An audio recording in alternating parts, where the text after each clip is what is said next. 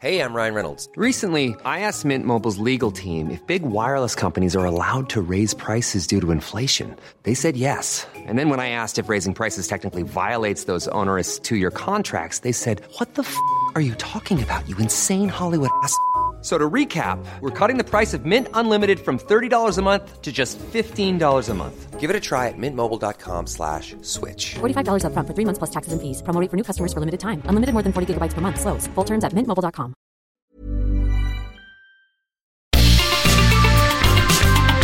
Heraldo Media Group presenta la información y el entretenimiento que usted necesita para estar enterado también en su descanso. Alejandro Sánchez y el informativo Heraldo fin de semana. Por el Heraldo Radio, con la H que sí suena y ahora también se escucha.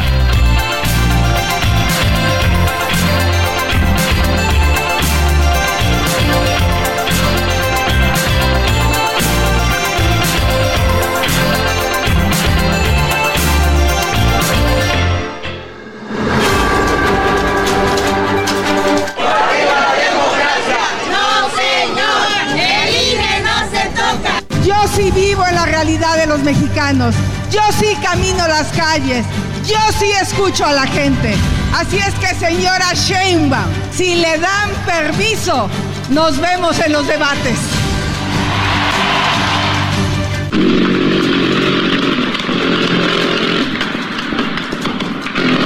Pues primero que no por mucho madrugar amanece más temprano. Y que no por mucho provocar se crecen las cosas.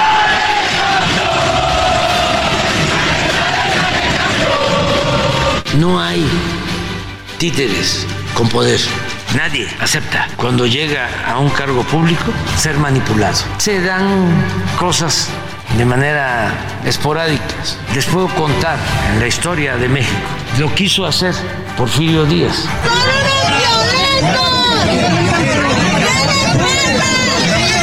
Nosotros tuvimos una plática con, con el, con el Comité Olímpico Internacional, vimos que la competencia está muy dura y entonces estamos dando un giro para ver si podemos eh, tener mejor la propuesta para Juegos Olímpicos de la Juventud.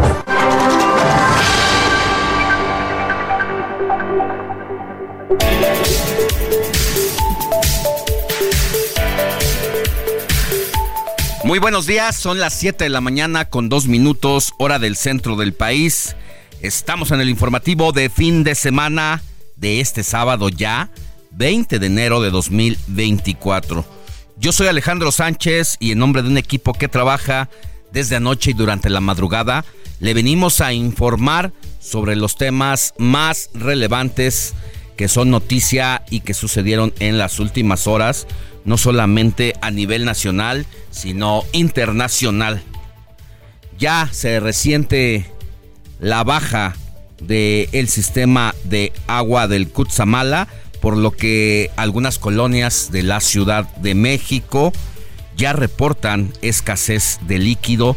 Vamos a tratar este tema, hablaremos con el titular del servicio de, de aguas de la Ciudad de México para que nos diga qué tan grave es el problema, pero como se lo adelantábamos en la emisión pasada, casi la mitad de agua dejó de captarse en este sistema frente a la temporada de estiaje, pero sobre todo también porque 2023 cerró como el año de mayor sequía en la historia de la capital. También le vamos a hablar de la alcaldía Benito Juárez, que es la demarcación mejor evaluada en materia de seguridad por sus habitantes. Así lo reportó la encuesta nacional de seguridad pública urbana publicada esta semana por el Instituto Nacional de Estadística y Geografía, el INEGI.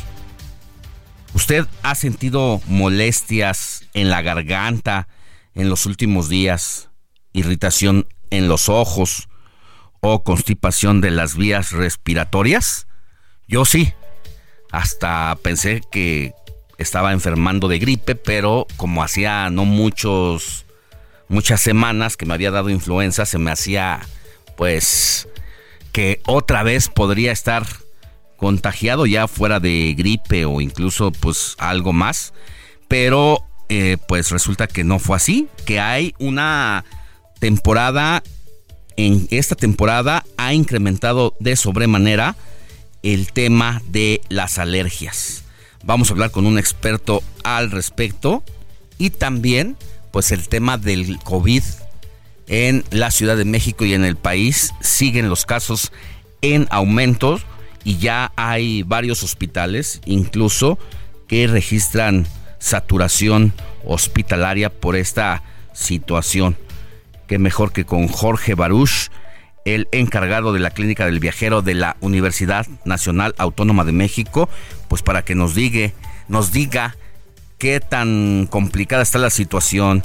Y en más temas, la caída de una dóvela del obra del tren interurbano México-Toluca, pues también ha llamado el insurgente, dejó daños materiales y desató la crítica de opositores y la justificación de gobernantes por esta situación. De eso y más vamos a llevarle de aquí hasta las 10 de la mañana el informativo de fin de semana. Saludo con mucho gusto a mi compañera Moni Reyes que ya está aquí en cabina. Querida Moni, muy buenos días. Muy buenos días, muy buenos días Alex, amigos, a todo el equipo. ¿Ya te diste cuenta que está el DJ Kike?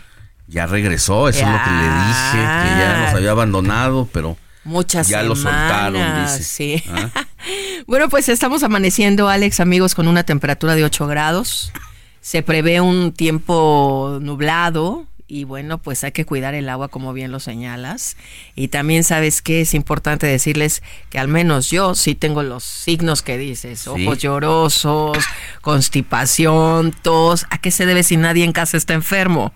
Exacto. Así es que nada más. Hay que tener cuidado, no hay que automedicarse por sobre todas las cosas, porque en medio de la manifestación que registran los hospitales y los casos de COVID, pues también se da este aumento de las alergias. Lo mejor es ir al médico para que nos evalúe, porque luego uno se hace el tratamiento de la gripe o de la tos y resulta que no es eso, ¿eh? Muchas personas tienen alergia por una u otra razón. Y en esta temporada, por el polen principalmente de, lo, de los árboles, es que se desarrolla esto. Entonces, imagínate si tú no te has percatado o no has ido con un especialista y pues no has, no has llegado a la conclusión de que tienes pues este mal, que manifiestas alergia a ciertas cosas, puede ser al polvo, en mi caso también es incluso al jabón, cuando te llega a entrar este, ya sea el polvito, el detergente o muchas veces el, el jabón shampoo con el que se baña uno, también suele como desatar una especie de gripa. Pero si uno se trata como gripa, pues solamente estás dañando a tu cuerpo y estás siendo inmune a pues, ciertos medicamentos que no debería de ser así. Y usar cubrebocas, Alex, ¿eh? Si tenemos este esta alergia en lo que investigamos si es enfermedad o es parte del clima, del ambiente, pues hay que tener respeto por uno y por los demás con los que convivimos. Así es que yo traigo mi cubrebocas aquí. Muy bien, muy bien, Moni Reyes. Y también saludo con mucho gusto a Jorge Rodríguez, jefe de información del informativo de fin de semana. ¿Cómo estás, mi querido George? Y bueno, pues traes un tema interesante que fue tendencia en esta semana y que muchos de la generación X estarán, estaremos o no de acuerdo, pero que ha causado polémica por lo que representa este precedente también que sienta un amparo solicitado por una estudiante de cabellos azules. Cuéntanos, buenos días. Así es, Alejandro. Buenos días y como cada semana te digo que estoy muy bien. Eh, bastante tranquilo. Un saludo para ti, un saludo para todo el equipo, un saludo para la audiencia que nos hace el favor de su preferencia. Seguramente un saludo para Vicky que nos está escuchando desde Nuevo León. Ay, qué pena con nuestro WhatsApp, ¿eh? ay, ay, nos está fallando. Mañana, Vicky, amigos. Mañana, mañana lo tendremos a ver. De una vez todo parece, todo parece indicar que el número telefónico que teníamos ya fue. Ya fue. Que era el 55 91 63 51 19. ya quedó jubilado, ha pasado a No, mejor ya. vida Oye, y tanto ahora trabajo que me costó aprenderlo. mira, ya cuando te lo habías aprendido Ahora hay que cambiarlo. resultó que ya entonces ahora vamos a tener el 55 91 07 32 43. Nada más que el celular no nos lo alcanzaron a entregar para esta mañana. Para hoy. Y tenemos que pasar al hospital de celulares esta tarde para tenerlo. Así que por lo pronto puede escribirme en mis redes sociales. Arroba Alex Sánchez MX y ahí con gusto debatimos, le entramos a los temas, leemos aquí lo que usted quiera, pero sobre todo denuncias, porque somos con la autoridad, somos el enlace con la autoridad para cualquier Hay que recordarlo, Alex, otra vez. 55 91 07 32 43. A lo largo del informativo lo vamos a estar Anótelo, dando. por favor, y dé de baja el otro porque Ya fue. ya fue, ya cumplió su ciclo aquí en el informativo de fin de semana. Lo así que tenemos Ya se- nuevo ya se desvieló. Ahora sí, mi querido George, seguimos Pues sí, contigo. nada más para tocar los dos puntos que ya habían comentado, precisamente la Red Mexicana de Aerobiología nos recuerda que en esta temporada la liberación de polen de fresnos y cipreses, dos tipos de árboles muy comunes aquí en la Ciudad de México, está provocando reacciones alérgicas en la población y yo soy uno de ellos. Ya somos dos, mi George. Yo estás también me siento bastantes mal. más porque personas con las que he hablado como nuestro eh, el director de información Isaías Robles también me dijo yo estoy igual. Ah, con razón, ayer que lo vi y que platiqué de ello, me dijo, necesito que me des el número de tu otorrinolaringólogo, que en este caso fue el que me, el que Ajá. me, después de muchos años, en donde yo creía que me enfermaba en etapas determinadas, o sea, yo ya sabía que me enfermaba en julio y que me enfermaba en diciembre, bueno, pues tiene que ver con esto precisamente, Con la alergia. polen de los fresnos, Ajá. Así, de que es lo fresnos que me, y me do- cipreses. me dobla durísimo. También a mí, digo, a mí no me, no me siento mal, pero precisamente a mí se me constipa la nariz y tengo comezón en los ojos. A mí me arde la garganta y me lloran los ojos ahorita. Sí, Una reacción sí. alérgica, ¿no? Una defensa natural de estos organismos. Y también para comentar otro punto que es importante, en la mañana estaba revisando información, una exclusiva de la agencia Reuters, eh, que nos señala que comandantes iraníes y de Hezbollah están en Yemen comandando los ataques de los hutíes en el Mar Rojo. Una, una, pues, una situación bastante alejada de nosotros, pero que es muy sensible porque precisamente por ahí pasa mucho comercio internacional y que el gobierno de Estados Unidos está haciendo lo posible para no frenar el comercio internacional en esa zona y que ojalá no pase, podría escalar el conflicto que precisamente escaló entre Israel y Hezbollah ah, y, y, perdón, y Hamas desde el pasado 7 de octubre. Pero, como decías Alejandro, creo que este punto es, es, un, es un tema muy interesante que a mí me llamó bastante la atención. eh, porque, digamos, cuando nosotros fuimos a la escuela al nivel básico, por ejemplo, tú Alejandro o tú Mónica, ¿cómo querían ir? ¿Que nunca les permitieron entrar a la escuela? ¿De qué manera? Por ejemplo, yo Ajá. siempre quise ir con el cabello largo. Sí. Y eso era imposible, imposible. ¿A Aun poco cuando no fuera tan largo, ¿eh? ¿De cabello largo tú? Yo quería ir con el cabello largo. Fíjate. Sí. Ajá. Nunca me dejaron, por supuesto. No, claro. Tú, Alex. No, me pasaba lo mismo, incluso cuando llegabas a tener la melena ya un poco larga, pero ni siquiera con intenciones de que, de que la melena fuera más crecida. Simplemente no te pasabas el, la trasquiladita ahí para Sí. cuidar el entorno. Muchas veces te regresaban de la escuela, ¿eh? O sea, no te daban la oportunidad de entrar hombres. ni en la primaria, mucho menos en la secundaria. Y pues era una ley, la palabra del director. El reglamento. Eso lo, lo manifestaba a la gente que está en la entrada, que a veces eran profesores, incluso propios alumnos, compañeros de Ajá. otros grados que se hacían guardias ahí, o el conserje o la conserje, y te revisaban las patillas, te revisaban el contorno. No, usted no, regrésese. O sea, a mí me la aplicaron más de tres veces en mi época Sí. estudiantil Sí. y no había nada que contradijera a la autoridad educativa porque se apegaba al supuesto reglamento O a veces a la palabra ley del director, ¿eh?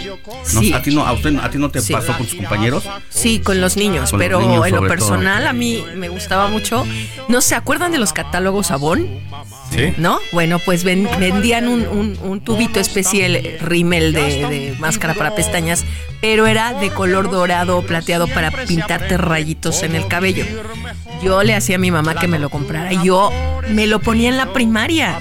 O sea, como una especie de rayitos así mechones en el cabello. Pues obviamente que me hacían quitármelo. Ah, ¿sí? No, claro, No, pintado el cabello no te dejan entrar ni secundaria. Pues ese es precisamente el punto que tocamos esta semana y que el Consejo de la Judicatura Federal nos ayudó difundiendo esta información, en el que una alumna de nivel secundaria se le negó el ingreso a su escuela para tomar clases debido a que llevaba el cabello pintado de azul. de azul. Ajá. Eh, las autoridades edu- educativas consideraron que esta acción infringió el reglamento disciplinario del colegio, por lo tanto no se le dejó ingresar. A partir de eso, una jueza federal de Zacatecas ordenó a las autoridades escolares respetar el derecho humano a- de esta menor de edad A libre, al libre desarrollo de la personalidad. Este, este es el, el primer punto en el que resolvió que las autoridades violaron su derecho a la educación y a la igualdad. Esto, la jueza concluyó que al portar el, el, ca- el cabello de cualquier color, ¿no? En este Ajá. caso es color azul, pero de cualquier color, de ninguna manera esto afecta los fines educativos. Es decir, si yo hubiera ido con el cabello largo o a ti te hubieran dejado los rayitos que te hacías, de ninguna manera hubiera eh, interferido con nuestra Claro manera de aprender. no. Y si me lo permites, creo que incluso hasta ayudaría más a tener un mejor desempeño escolar porque, uno va con más ganas, ¿no? Uno va como quiere ser. Como tú eres y quieres ser. Entonces, esto que nos, que nos señala el Consejo de la Judicatura, me parece que es muy importante porque va a sentar un precedente. Este es un amparo indirecto, que se entregó un amparo indirecto que se resolvió con el recurso 31 diagonal 2023 a través de la jueza María Citlal Vi- Vizcaya. Pero, eh, pues cualquier joven, sobre todo yo creo que a partir de secundaria, que quiera ir como quiera ir a la escuela, pues lo va a poder hacer a través de un amparo indirecto. Claro, se va a tener que resolver y se, se va Sí. a tener que analizar a través de un tribunal, pero... Pero bueno, si es una sentencia, en este caso, la joven de- del estado de Zacatecas que no podía acudir, acudir a su colegio con el cabello pintado de azul, ahora ya lo puede hacer. Oye, pues de alguna manera se está sepultando la palabra ley de la autoridad educativa con esta decisión. Como dices, va a sentar un precedente porque ahora cualquier niño, cualquier niña, pues irá con el cabello como se le pegue la gana. Y pues a ver si no vemos las escuelas inundadas de colores de cabello distintos. Y pues adiós a la ley del profesor que imponía lo que consideraba a su juicio y a su criterio lo que es bueno o no para los alumnos. Creo que se tendría que analizar, pero precisamente lo que resolvieron en este eh, juicio de amparo es que el reglamento escolar contraviene lo dispuesto en los artículos primero y tercero constitucional. Es decir, eh, lo, como resolvió la jueza es a partir de que eh, lo que estaba haciendo esta estudiante eh, no estaba en contra de la constitución, al contrario de lo que sí estaba haciendo el reglamento escolar. Porque por un lado trastocas el desarrollo de la personalidad del estudiante y por otro lado le quitas su derecho libre que tiene a recibir educación.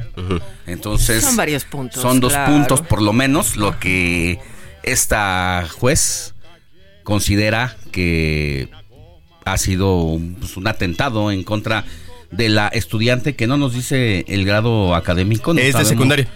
Sí, y ahí seguramente fueron los padres los que buscaron el amparo indirecto. Seguramente.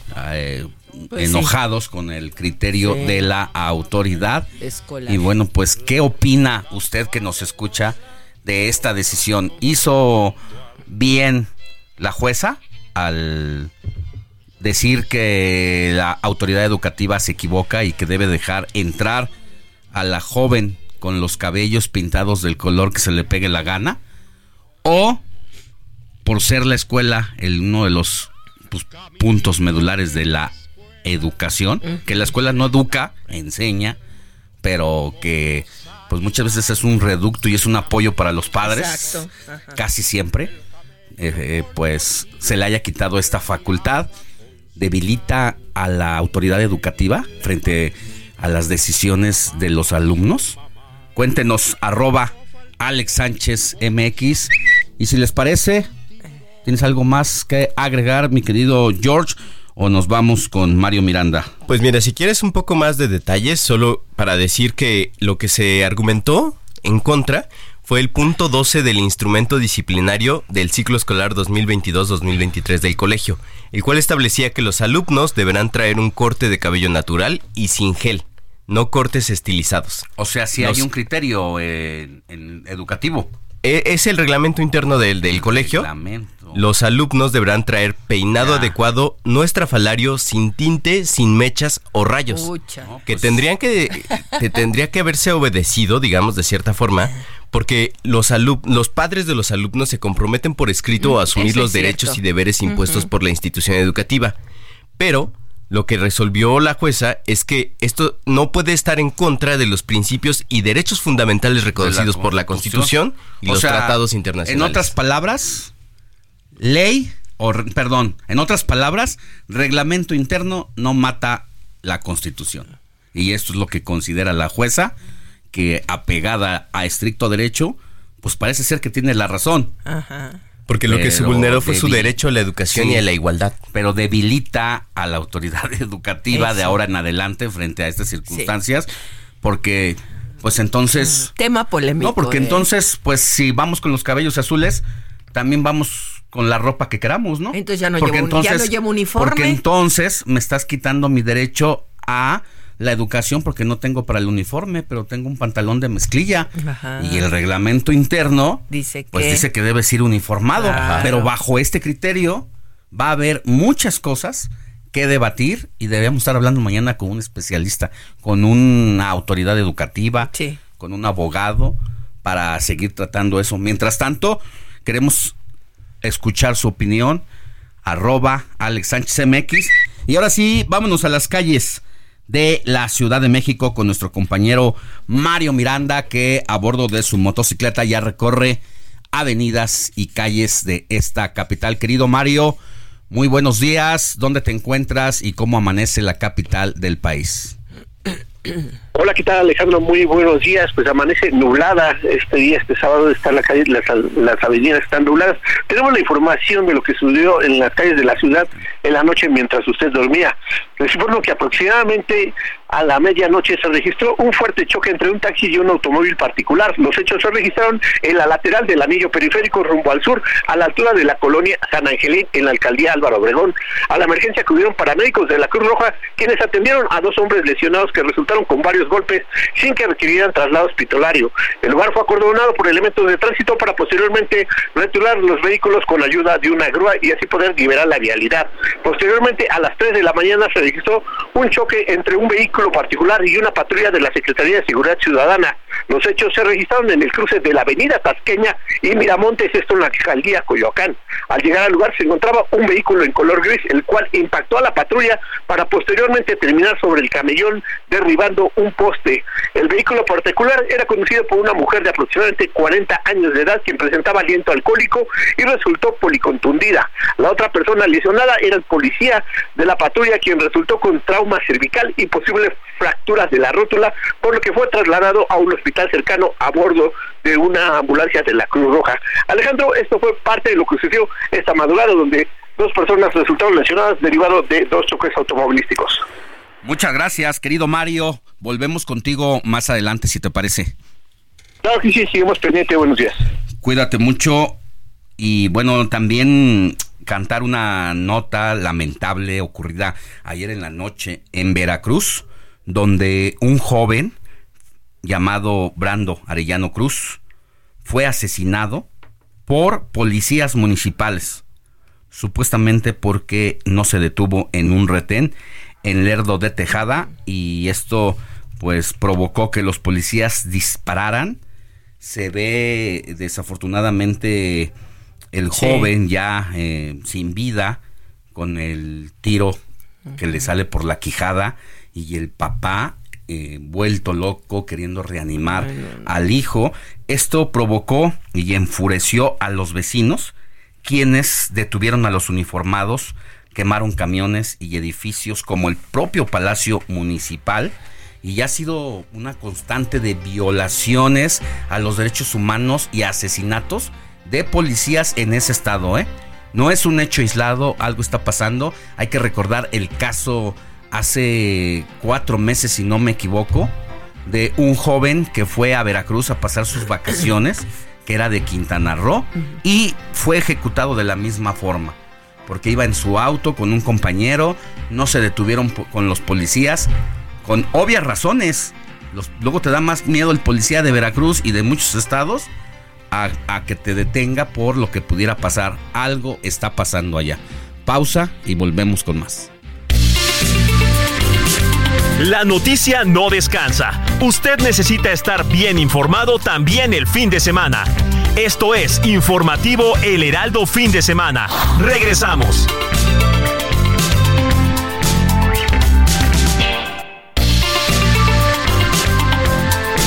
Siga en sintonía con la noticia. Alejandro Sánchez y el informativo Heraldo fin de semana. Continuamos.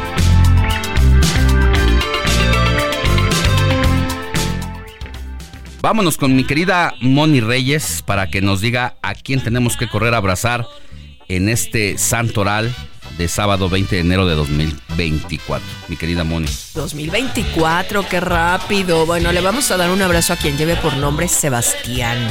Oye, santo de Sebastián, ¿no? Se oye muy nice, Sebastián. Según lo quieras pronunciar. Sebastián. hay quien dice Sebastián y Sebastián. O Sebas. También Fabián, Enrique, Esteban, Eustaquio, María Cristina, Benito, Cipriano y Neófito. ¿Neófito? Neófito.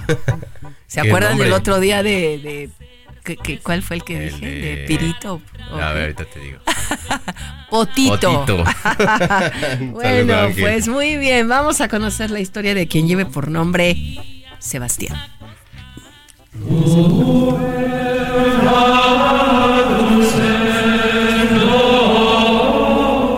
Fue un hombre que en un principio hizo carrera militar pero que al final renunció a servir al Imperio Romano en favor de su convicción religiosa. Nació en Narbona, un municipio francés. Creció en el seno de una familia noble con tradición militar, algo que sin duda marcó en su futuro profesional, ya que llegó a liderar una de las facciones de la Guardia Pretoriana guardó en secreto que era cristiano durante su trayectoria militar, hasta que alguien le denunció al emperador Maximino, viéndose obligado a elegir entre su fe y su trabajo al servicio del imperio romano. Cuando recibió el ultimátum del emperador, no dudó ni un instante y se decantó por seguir fiel a sus creencias religiosas, provocando la ira de Maximino que tras esa nueva afrenta lo condenó a morir y el séquito de soldados que seguían fieles al emperador se encargó de apresarlo, lo ataron a un poste para torturarlo posteriormente lanzarle flechas. Al verlo tan herido, sus verdugos pensaron que ya habían llevado a cabo el cometido del emperador. Sin embargo, aprovechando que habían dejado por fin solo a este santo, a San Sebastián, varios de sus amigos se acercaron a él, momento en el que comprobaron que el religioso seguía con vida, por lo que le ayudaron a recuperarse de sus heridas. Finalmente, Sebastián se presentó de nuevo ante Maximino para hacerle frente y fue condenado a morir entre latigazos. Después de morir, los cristianos recuperaron su cuerpo de un lodazal y le dieron santa sepultura en las catacumbas de San Calixto, en la vía Apia Antica de Roma, donde también ahora cuenta con una basílica en su honor. Conversación digital con Jimena Céspedes.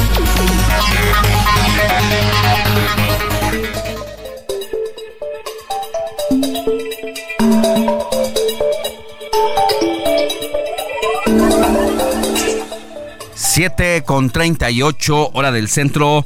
Vámonos con Jimena Céspedes, eh, que como cada semana nos cuenta lo más importante de las tendencias y de la conversación sociodigital y que en esta ocasión nos dice cuáles fueron los temas. ¿Cuáles fueron los temas, querida Jime? Muy buenos días. ¿Cómo estás? Hola, Alex. Buenos días y buenos días al auditorio. Eh, hay dos temas, ¿verdad?, que detectaste en esta semana que son los más importantes. Claro mira. El primero de ellos obviamente fue la caída de la trave del lunes pasado en el tren interurbano que va de México a Toluca. Digamos que es un tema, aunque fue local, por decir así, porque digamos que le afecta a la Ciudad de México y al Estado de México, en realidad sí fue un tema nacional, porque al final todos estos temas, sobre todo los relacionados con la línea 12, con el tren interurbano y con todas aquellas obras de la Ciudad de México, le pegan obviamente a la campaña de la Ciudad de México, pero sobre todo le pegan a Claudia Sheinbaum. Entonces, lo que ha pasado en este caso, digamos, obviamente fue prácticamente negativo, obviamente que se caiga una trave encima de unos de unos coches nunca va a ser positivo. Pero aquí la conversación estuvo dividida en la siguiente forma. La primera es que prácticamente el 29% lo que señalan es que a la que es un problema del gobierno actual, de la 4T, que no está haciendo buenas obras y se le cae por lo que ha pasado con algunas anteriores. Hay un 24% que señalan que el problema es de los medios de comunicación, que no era que se cayera una trave, sino que fue una grúa la que empujó esa trave y por eso se cayó. Cuando eso lo hemos visto mucho en este, por decir en este sexenio, es mucho más fácil atacar al mensajero dentro de las redes sociales que salir a defender. Uno no puede salir a defender que se cayó una trave, pero sí puede atacar al mensajero, que es lo que han venido haciendo las redes sociales. Este de aquí sí es un tema operado e indican que solo una falla con la grúa y que en realidad no era tan grave el problema. El 18% sí señalan a Claudia Sheinbaum como responsable y la señalan por una razón, porque ella a principios del año pasado había ido a supervisar las obras. Entonces, como todo queda en redes sociales, el hecho de que ella haya ido a supervisar las obras y después se haya caído esa trave, pues obviamente le pega directamente y le recuerdan la línea 12 que ya no se les va a olvidar nunca más. Y las otras ya son como más informativas, doble el tema de, eh, obviamente hay muchas redes sociales de los videos como cayó, obviamente el 7% señala obviamente a Lía Limón, digamos que, eh, que está señalando que va a denunciar ante la Fiscalía de la Ciudad de México y que pide adicionalmente que se paren las obras. Y ya si hay un 6% que le dice al presidente que no se victimice cuando estos temas pasan, que más bien se tendría que hacer responsable porque pues al final sigue siendo su gobierno. El tema de la caída de esta trave, bueno, pues también tuvo que ver mucho precisamente con que la ahora candidata a la presidencia de México, Claudia Sheinbaum, en su momento acudió ahí para supervisar obras y esto pues de alguna manera se le relacionó directamente, ¿no? Así es, entonces digamos que por eso la conversación fue nacional, principalmente por la relación que hubo y por los videos que salían en donde él había ido a supervisar las obras y al final se le cae. Entonces hay un hashtag que se movió mucho, era que a la 4T todo se le cae. Entonces sí, sí, sí fue un, un tema de conversación importante digital, más de 40 millones de personas a lo largo de todas las semanas. Ya, pues muy bien, interesante. Te agradezco mucho, querida Jime, te mando un abrazo directora de la consultora AIMW Group y te cuidas mucho. Gracias, Alex, lo mismo y buen sábado para todos. Buen sábado. Ya se acerca Expo Mueble Internacional. Acompáñanos del 14 al 17 de febrero e inspírate con su amplia variedad de muebles de estilo residencial, de oficina, para hotelería, colchones, decoración, mobiliario infantil en más de 500 empresas expositoras. Más información en www.expomuebleinternacional.com.mx. Sintonía con los estados en el informativo fin de semana.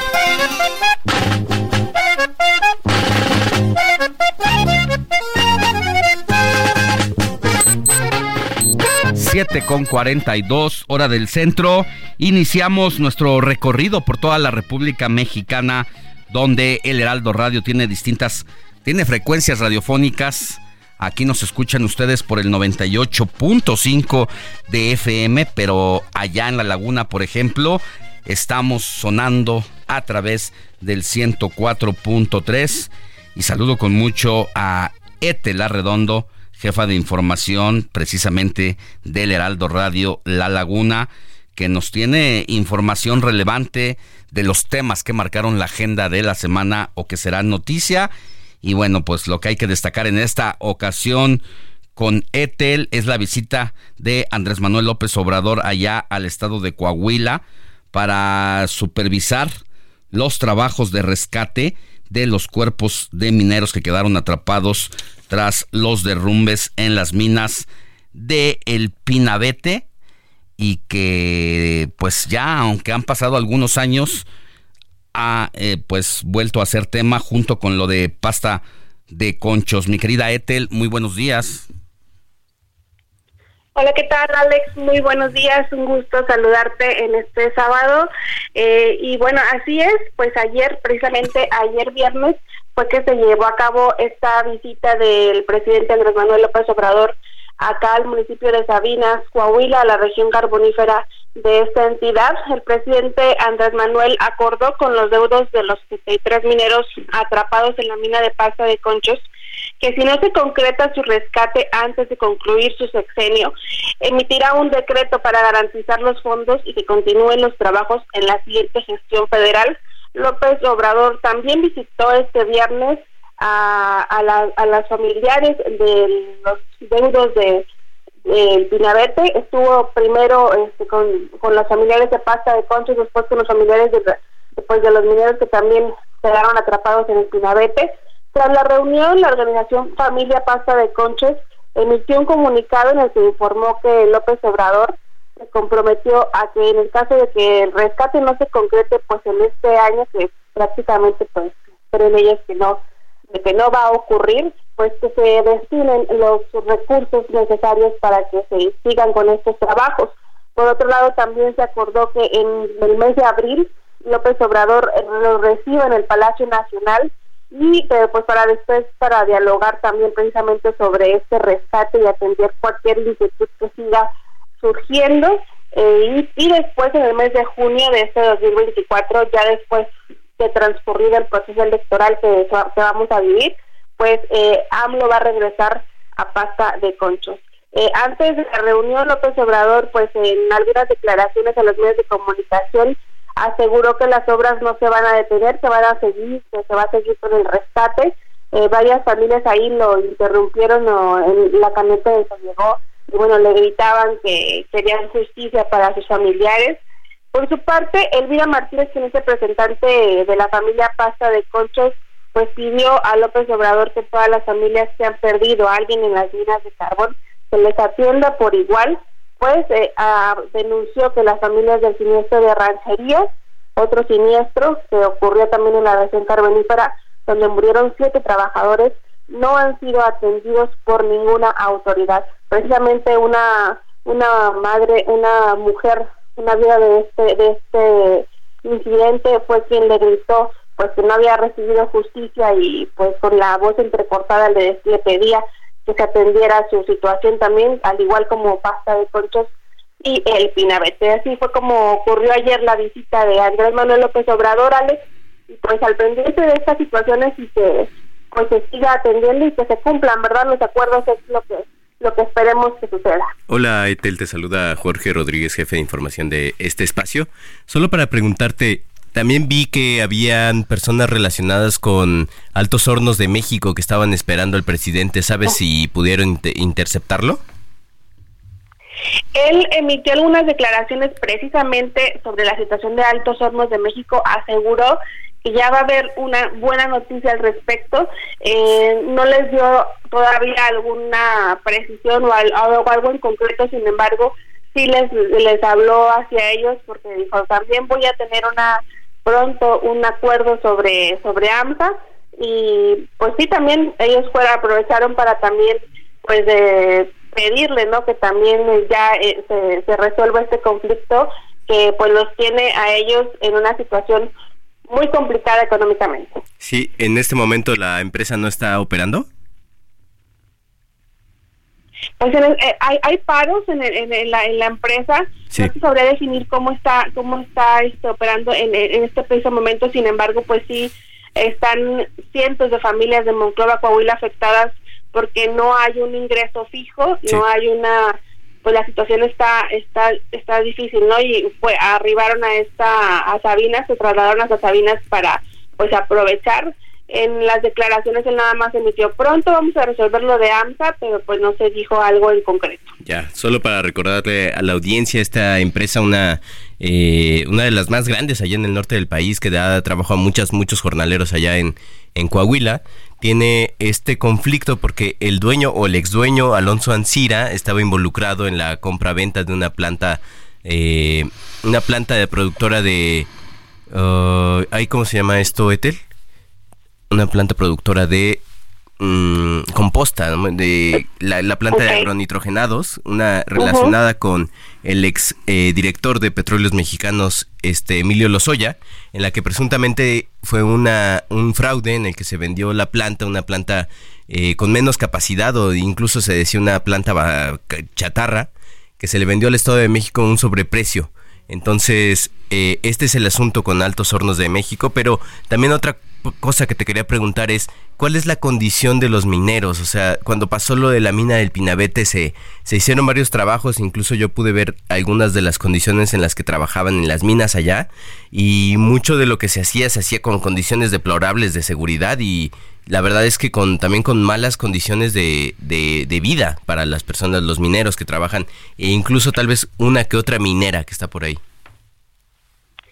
Sí, así es. El, desafortunadamente es un trabajo que se remunera eh, pues muy bien, sin embargo las condiciones de seguridad pues son, son mínimas y a pesar de que pues se, señala que hay, hay, una legislación y que debe de haber pues una vigilancia, pues no hay supervisores suficientes y pues la gente ante la necesidad o ante falta también de algunas otras opciones de ingreso, pues las personas lo hacen. Y también como te digo, sí, porque es remunerado económicamente muy bien, sin embargo las condiciones de seguridad para ellos son muy pocas eh, y por eso es que, eh, que suceden estos estos accidentes, derrumbes, porque pues también los pozos, los pozitos que se hacen para estas para la extracción de carbón o en las minas pues también la falta de vigilancia pues hace que también no se no se tengan las mejores y óptimas condiciones para para los mineros. Esto a pesar de que pues también tanto para los mineros como para los dueños de estas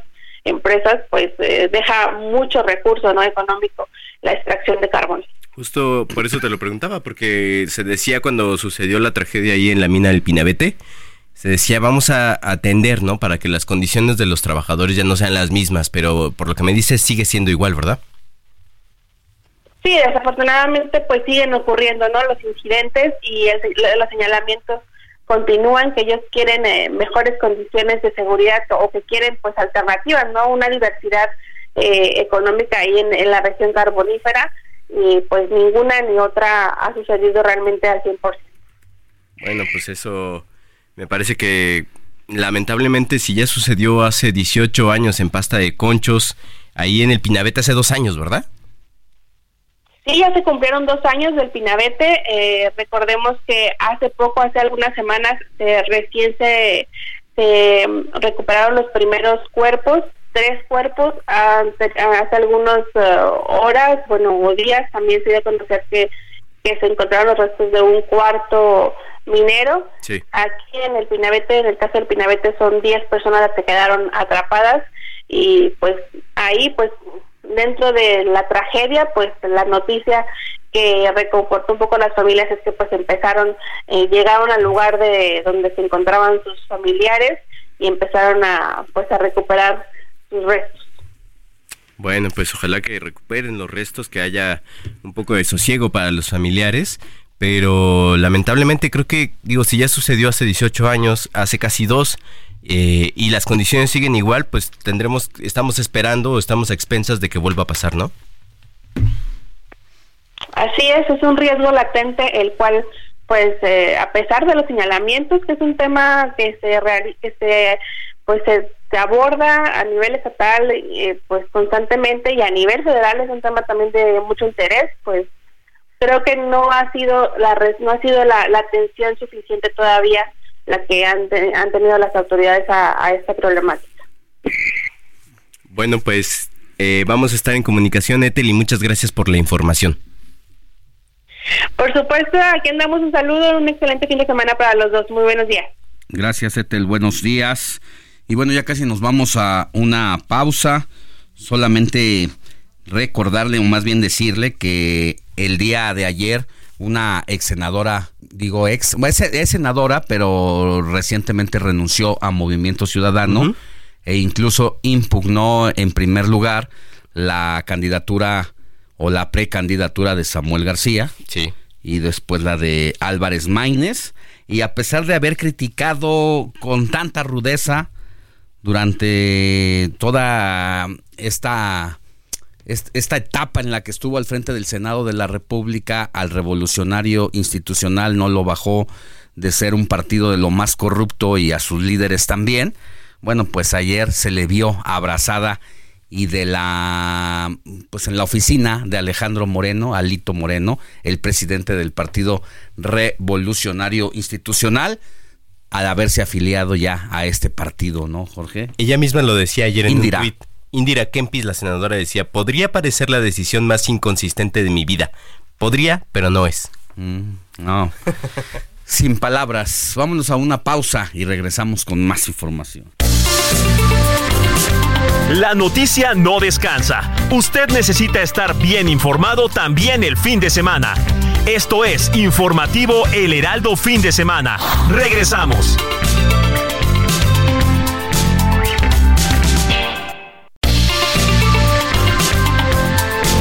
Siga en sintonía con la noticia. Alejandro Sánchez y el informativo Heraldo fin de semana. Continuamos.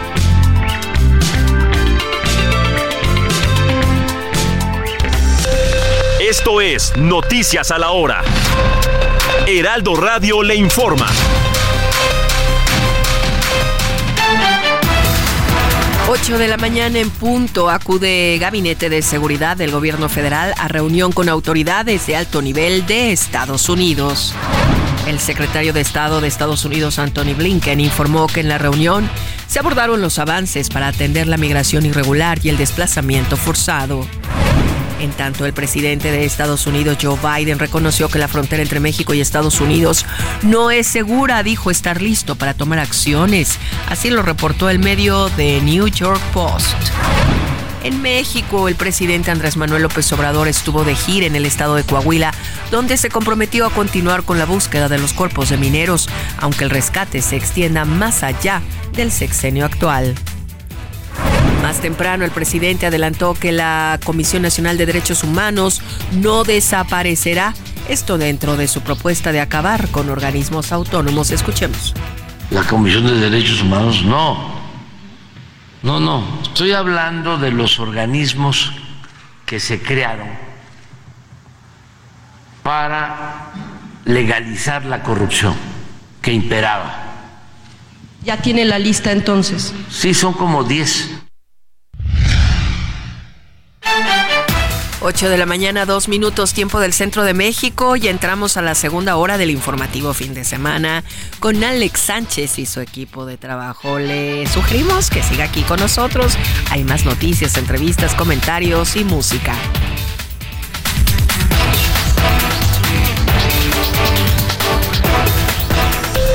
Esto fue Noticias a la Hora. Siga informado, un servicio de Heraldo Media Group. 8 de la mañana con 4 minutos hora del centro del país. Héctor Vieira nos trae a una de las mejores bandas del rock en español de los 80s y 90s, a los Caifanes. Así es, mi querido Alex, y mexicana además. Pues nada más ni nada menos, ¿quién iba a decirlo también? Saúl Hernández, el líder vocalista de esta agrupación que tuvo eh, tuvo, ha tenido tres etapas. La primera como Caifanes, después ya sabes, líos legales con el representante, con el nombre y todo. ¿Qué pasó a Jaguares? Se llamó a Jaguares y ya pues posteriormente recuperaron recuperaron los derechos, el nombre, de los Caifanes. Y los Caifanes, pues Saúl Hernández, te cuento, mi Alex, el pasado lunes, es decir, el 15 de enero cumplió 60 eh, años. Allá, sesentón. Sexto piso ya. Nada más ni nada menos. Ya de esa camada y de esa generación, como bien lo dices, mi Alex, del rock en tu idioma, agrupaciones mexicanas como Caifanes, como La Maldita Vecindad, eh, de otros países como los fabulosos Cadillacs de Argentina también, como Soda Stereo, toda esa generación del rock en español que sin lugar a dudas dejó una huella imborrable en la música latinoamericana. Eh, una banda mexicana eh, con algunos conceptos de bandas eh, extranjeras, basándose ellos en, en Queen, Ah. algunos, algunos ritmos, pero que sobresale mucho los temas como y los sonidos como prehispánicos. Exactamente. Yo no sé si es una banda con, que ha hecho historia, pero yo no sé si no le ha hecho justicia la historia musical todavía, porque sí se considera como una gran banda, Por pero supuesto. siento que tiene más méritos de lo que le reconocemos. Eso muy personal. Así es. Será porque me gusta mucho. claro. Y lo defendemos. Pero hace, Mi hace unos gusto días es- fui a un. Hace unos días, hace unos meses, eh, estuve en, un, en una cantina y, había un tributo, accidentalmente, yo no sabía, un tributo a los caifanes. Y como que lo reescuché, la música, los conceptos, y me pareció todavía más maravilloso, porque tenía mucho que no escuchaba a los caifanes, a, a partir de ese día que estuvo esta banda en vivo, muy, que tocaba muy bien, y sí me tuve esa sensación de que sentir estos conceptos prehispánicos, que la verdad eh, lo hacían de una manera maravillosa los caifanes. Y no sé si, si estoy exagerando, pero se me hace que sí es una gran banda. Y es algo que distinguía sobre todo a los grupos de antes, Alex, en varios géneros. Eh, estos sonidos prehispánicos que tú comentas de Caifanes, así como por ejemplo la maldita vecindad que utilizaba mucho los metales y las trompetas, por ejemplo. Entonces eso es algo que también eh, han tenido y tuvieron estas agrupaciones que cada una con Le su estilo le dieron su sello y en automático escuchabas y ya sabías quién era. Más o menos un poquito, por ejemplo, hace ratito que nos puso Kike en las mañanitas con la banda Machos de Raúl Ortega, que escuchabas el sonido, sabías que era banda Machos. Escuchabas eh, banda Cuisillos y ya sabías que eran ellos. Escuchabas eh, banda Limón, la original que después se, eh, la disidencia se hizo arrolladora. Sí, la arrolladora. También ya eh, sabías y distinguías el qué, qué agrupación, qué banda era, cosa que lamentablemente ahora ya no pasa con las, al menos con las bandas regionales mexicanas, todas las escuchas igual. No sabes cuál es cuál. Hasta que ya medio escuchas la voz del vocalista, dices tú, ah, es la MS, ah, es la arrolladora, ah, es. Porque sí, es algo que ahí creo que sí ha, ha decrecido un poquito en lo, en lo que se refiere a la música, mi Alex. Y bueno, 60 años del buen Saúl Hernández, un extraordinario músico, compositor, eh, vocalista y que bueno, sin lugar a dudas es parte de la cultura popular de nuestro país. Yo ahí estoy eh, en el lado contrario de lo que tú Sí. dices, Alejandro. Yo creo que tienen un gran reconocimiento, incluso en las generaciones más jóvenes. Incluso mi hermano menor o amigos más jóvenes que, que- que yo. Y se puede ver también cuando los convocan a algún festival. Siempre son los headliners, ¿no? Son los de hasta arriba, los de Hay niveles. para. Entonces yo creo que sí tienen bastante reconocimiento. Por lo menos a mí también me gustan bastante. Sí, sí, la- y la, la narrativa, o sea, son redacciones de historias bastante complejas, o sea, pero muy bien llevadas y muy bien sonadas. No es el clásica, no es la clásica historia de sujeto, verbo y predicado, no, sino que te va creando como algunas, algunos conceptos aparentemente enredados en primera instancia, pero que al final sí te revelan una gran historia. eh, pues muy muy chamanesca, ¿no? Por decirlo de esa forma. Peíname el alma, toque decía, ¿no? Caifanes. Sí, sí, tiene esa- ese... Saúl en su momento guapo. Yo creo que sigue Altísimo. estando Yo bien yo conservado. lo vi en persona en 60 Radio Centro años. hace años y wow. A pesar de los problemas que tuvo ahí con el tema de la voz, de las cuerdas Ay, es que todo un tema ese asunto, ¿no? Porque tú lo sabes bien, Moni, que eres maestra en ese, en ese tema. eh, cantar con la garganta. No, es malísimo. eh, pues se, la, se reventó las Sí. cuerdas vocales. Le estaba dando cáncer, entiendo. Porque no cantaba como se canta. Desde el Desde diafragma, el diafragma del estómago, etcétera. él to- toda la voz la sacaba a partir de la cuerdas. garganta. También por eso esa, ese tiple tan especial. Sí. Pero creo que después sí aprendió a cantar con el diafragma. Claro, después ya estuvo Ya. haciendo ejercicios y obviamente lo enseñaron a vocalizar, cantar y hasta la fecha seguimos disfrutando pues, de él. pudo recuperarse. Y rápidamente, ya cerrando, también en su momento fue nota, fue novio de una actriz, de Sí, sí. Claudia Ramírez. Claudia Ramírez.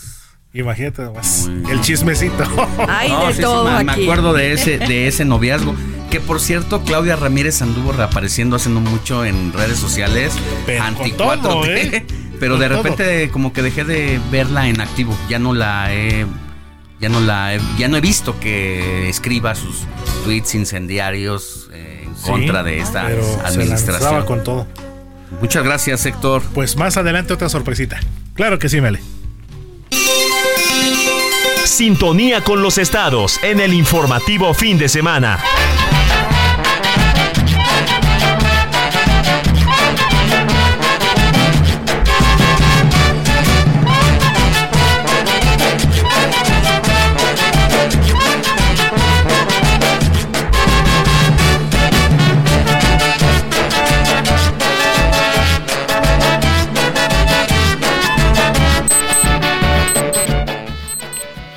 Vámonos hasta Yucatán con mi querida Judith Díaz, conductora del Heraldo Radio, allá en aquella entidad a quien usted puede escuchar todos los días, de lunes a viernes, de 3 a 4 de la tarde y de 9 a 10 de la noche por el 96.9 de FM, donde está haciendo el favor de sintonizarnos en este momento. Y bueno, la agenda de la semana sin duda va a ser la participación del gobernador de Yucatán, Mauricio Vila, en lo que es su quinto informe de gobierno. Mi querida Judith, muy buenos días, ¿cómo te va? ¿Qué tal, Alex, compañeros? Muy buenos días desde la capital yucateca. Un gusto saludarles y también a todos los radioescuchas. Y efectivamente ya comienza pues una movilización importante aquí en la capital al llevarse a cabo el día de mañana domingo lo que será el quinto informe de gobierno de Mauricio Vila Dosal y será en el emblemático Centro de Convenciones Yucatán Siglo XXI. Te comparto que esta ceremonia de su quinto informe se realizará este domingo 21 de enero en punto de las 11 de la mañana. Y bueno, además de todo lo que ha venido presumiendo y resaltando el gobernador a lo largo de esta semana que concluyó, pues se espera una lista de ocho mil invitados en el centro de convenciones y ahorita vamos a compartirte quiénes son los VIP y quiénes estarán desfilando también por la alfombra roja. Pero antes quiero compartirte que el gobernador durante esta semana ha también transmitido este mensaje con todos los ciudadanos con respecto a este trabajo que ha venido realizando. Ha destacado pues el tema de la seguridad, que sabemos que es una de las banderas del estado de Yucatán, con el programa Yucatán Seguro, que es parte de lo que rendirá en su informe con el número de cámaras de videovigilancia. No sé si recientemente ustedes han tenido la oportunidad de venir a la capital yucateca y todo el que viene a visitar se sorprende justamente por el monitoreo que se lleva en toda la ciudad, comisarías y bueno, con esto se instalaron ya 6.775 cámaras de videovigilancia en prácticamente toda la ciudad. Eh, 219 arcos lectores, 2.400 semáforos inteligentes y el nuevo centro de monitoreo T5I con la adquisición de lanchas, helicópteros también para realizar este monitoreo, ¿no? En toda la capital. Y bueno, parte de lo que ha destacado también son las 2.200 unidades que se han entregado a las corporaciones, además de tener en buenas, eh, digamos, condiciones a la policía aquí en el estado, prestaciones, becas para sus hijos, que es de lo que ha venido trabajando, siendo así la única corporación en todo el país que recibe pues un sueldo justo con prestaciones de ley, Sí. justamente también para pues destacar aún más la labor de la corporación policíaca. Y bueno, de esto también añadiendo el tema de la erradicación de la pobreza, también en lo que ha venido trabajando el gobernador, la construcción simultánea de tres hospitales aquí en el estado, el Hospital General de la zona de Ticul, en donde se agregan 70 eh, camas de hospital, también el Hospital General Naval de Progreso, en donde junto con la Secretaría de Marina se amplía la capacidad de este hospital y bueno, también eh, la remodelación de 160 centros de salud. Y bueno, la verdad es que es una lista muy interesante de todo lo que ha venido trabajando el gobernador Mauricio Vila, pero también obviamente lo relevante de esta reunión es que sabemos que se llevó a cabo el cierre de las tres campañas eh, federales, digo, los aspirantes eh, a nivel federal. Entonces, dentro de esta lista aparece ya los confirmados, Xochitl Galvez, sabemos que ella es precandidata presidencial por el Partido Acción Nacional que eh, se espera que arribe al Estado, Marco Cortés, dirigente nacional del PAN, también eh, el gobernador de Guanajuato, Diego Xinhue, y la alcaldesa de Campeche, Vivi Ravelo. Por cierto, Diego Xinhue, junto con el gobernador Mauricio Vila, destacaron esta semana, Alex, y seguramente ustedes se enteraron en el ranking de gobernadores mejor calificados en Yucatán y él eh, por desempeño se llevó el lugar número uno, destacando justo en diferentes rubros. Y esto también en la lista aparece justo el gobernador de Guanajuato. ¿Qué te Alex? Así que mucho evento este fin de semana con respecto a este quinto informe. Te mando un abrazo, querida Judith Díaz, y vamos a estar pendientes del el informe del gobernador el día de mañana. Que tengas buen buena semana. Igualmente para ustedes, mucho éxito, compañeros. Un abrazo. Y bueno, vámonos a otros temas. Al arranque del informativo de fin de semana le dijimos de los problemas que empieza a padecer la Ciudad de México por el suministro del agua en esta temporada el sistema de Cutzamala que principalmente abastece a la capital del país, bueno, ha visto reducida casi en más de 50% la capacidad de almacenaje y ya diferentes colonias de la capital comienzan a padecer precisamente eh, el abasto como es el caso de la colonia Atlampa, acá en la demarcación de Cuauhtémoc, donde tenemos el testimonio de una vecina que ha sido afectada en los últimos días, Itzel Toscano. Muy buenos días, gracias por tomarnos la llamada. ¿Cómo está? Hola, muy buenos días, Alejandro. Muy bien, ¿y tú? Muy bien, aquí interesados en el caso de lo que están padeciendo ustedes. ¿Desde cuándo tienen esta situación de falta de agua? ¿Cómo le están haciendo para pasar pues los días? Sabemos lo, lo, vital que es eh, pues tener el agua con nosotros para el consumo y para todas nuestras actividades cotidianas. Pues mira, nosotros tenemos una semana sin agua y, y realmente nada más es como la unidad en la que nosotros vivimos o en la que yo vivo, porque justo la unidad de enfrente tiene agua, eh, casa salado, bodega salado, tienen agua, solamente es nuestra unidad la que no presenta agua desde hace una semana. Se han hecho los reportes, se ha hablado con TACMEX, pero no ha habido respuesta por parte de ellos. ¿Cómo lo hemos hecho? Pues hemos estado comprando pipas porque no, no hay agua, ¿no? No hay manera y no nos responden y no tenemos respuesta alguna. ¿Y eh, pues, exactamente en dónde está ubicado usted? ¿Dónde está ubicada su casa? Eh, se encuentra en la calle de Naranjo, el número es 284, y son unos edificios de MET. Es una unidad de MET. Y estamos, justo está entre la avenida Ricardo Flores Magón y Eje 2. Ya. ¿Y eh, cuánto le cuesta una pipa a la unidad? Cada pipa cuesta 4.960. Uh Y esa la tienen que pagar a los vecinos. Exacto. Bueno, pues vamos a estar pendientes de su situación. Vamos a platicar precisamente con las autoridades de no solamente del caso específico, sino de lo que está pasando en toda la capital. Y yo agradezco que nos haya dado su testimonio. Que tenga buen día.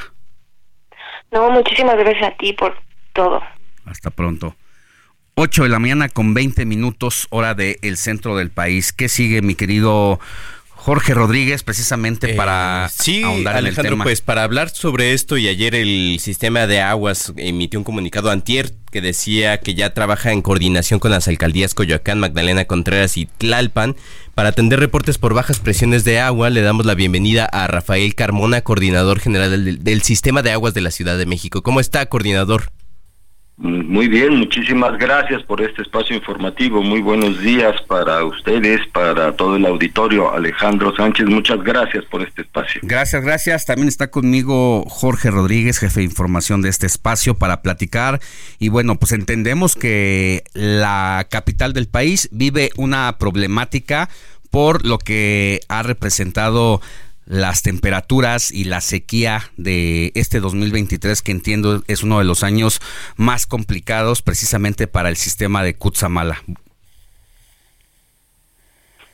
Sí, eh, en verdad eh, la, sequía, las, las lluvias han tenido una disminución a partir del 2019, 2020 y el año más eh, difícil fue el año pasado, el 2023 lo que ha llevado a tener un almacenamiento muy bajo en las presas del sistema Cutzamala y por ello, en coordinación con la Comisión Nacional del Agua, con la Comisión de Aguas del Estado de México, eh, hemos eh, llevado a cabo revisiones y decisiones que nos permitan asegurar tener disponibilidad de agua de las presas de este sistema Cutzamala para los meses más secos de este año 2024, es decir, de aquí hasta principios de junio, en donde esperamos que las lluvias lleguen y nos permitan eh, tener aportaciones hacia las presas del sistema Cutzamala. Eh, coordinador, una pregunta. Dice el comunicado eh, precisamente en las alcaldías Coyoacán, Magdalena Contreras y Tlalpan, las que están sufriendo por falta de presión,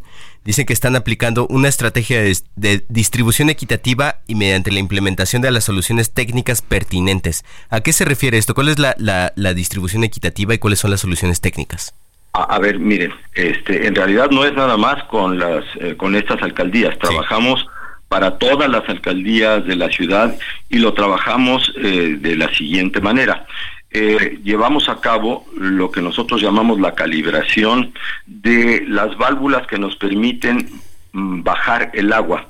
De esos grandes conductos son túneles que nos traen el agua de los dos sistemas, Lerma y Cuchamala, a través de las montañas del poniente de la ciudad. Estas derivaciones nos permiten bajar el agua a distintas alcaldías, empezando por Azcapotzalco en la del norte y siguiendo por las alcaldías pues eh, Miguel Hidalgo, eh, Álvaro Obregón, eh, la Magdalena Contreras, para llegar hasta Tlalpan, pero de el poniente, la parte alta, el agua baja en líneas que corren del poniente hacia el, hacia el oriente para llegar a precisamente a las alcaldías del centro, a la Cuauhtémoc, a la Benito Juárez, a Coyoacán y de ahí continuar incluso hasta las alcaldías del el Oriente, Iztacalco, Iztapalapa, principalmente. Las alcaldías del norte eh, reciben agua de otros sistemas. Y con esta calibración lo que estamos haciendo es atender todos estos reportes, atender de manera global todos estos reportes que eh, son enviados hacia nuestro sistema a través de los distintos medios de comunicación que se tienen. Eh, día con día tenemos eh, la revisión con todo nuestro equipo de operación a partir de las ocho y media de la mañana y hasta las diez para eh, reconocer, identificar los problemas más importantes y tomar las decisiones que nos lleven a mejorar esta distribución y lograr que sea más equitativa. Pero Quiero mencionar también eh, que no es exclusivamente un trabajo en los grandes conductos que tenemos para llevar el agua a distintas zonas de la ciudad. Coordinador. En muchas ocasiones los problemas son locales. Coordinador. Perdóname que, perdóneme que le interrumpa, tenemos que ir a una pausa comercial por la guillotina que no perdona, pero nos puede aguantar un minutito y regresamos con usted. Sí, sí, sí, adelante, adelante. Gracias. Seguimos con más. La noticia no descansa. Usted necesita estar bien informado también el fin de semana. Esto es Informativo El Heraldo Fin de Semana. Regresamos.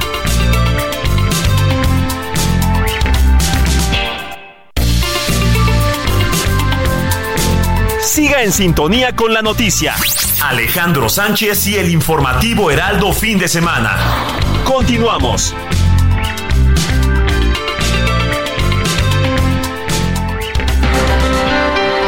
8 de la mañana con 30 minutos. Agradezco a Rafael Carmona quien es el coordinador general del sistema de aguas de la Ciudad de México, que nos haya aguantado en la línea telefónica, porque también entendemos, don Rafael, que tiene una reunión de gabinete ya en estos minutos, pero para nosotros es importante el testimonio de la coordinación general del sistema de aguas frente a la sequía y escasez. Nos estaba platicando sobre las decisiones que toma la coordinación que usted representa cuando hace falta precisamente el vital líquido, pues por las temporadas difíciles de estiaje casi permanente que hemos estado viviendo.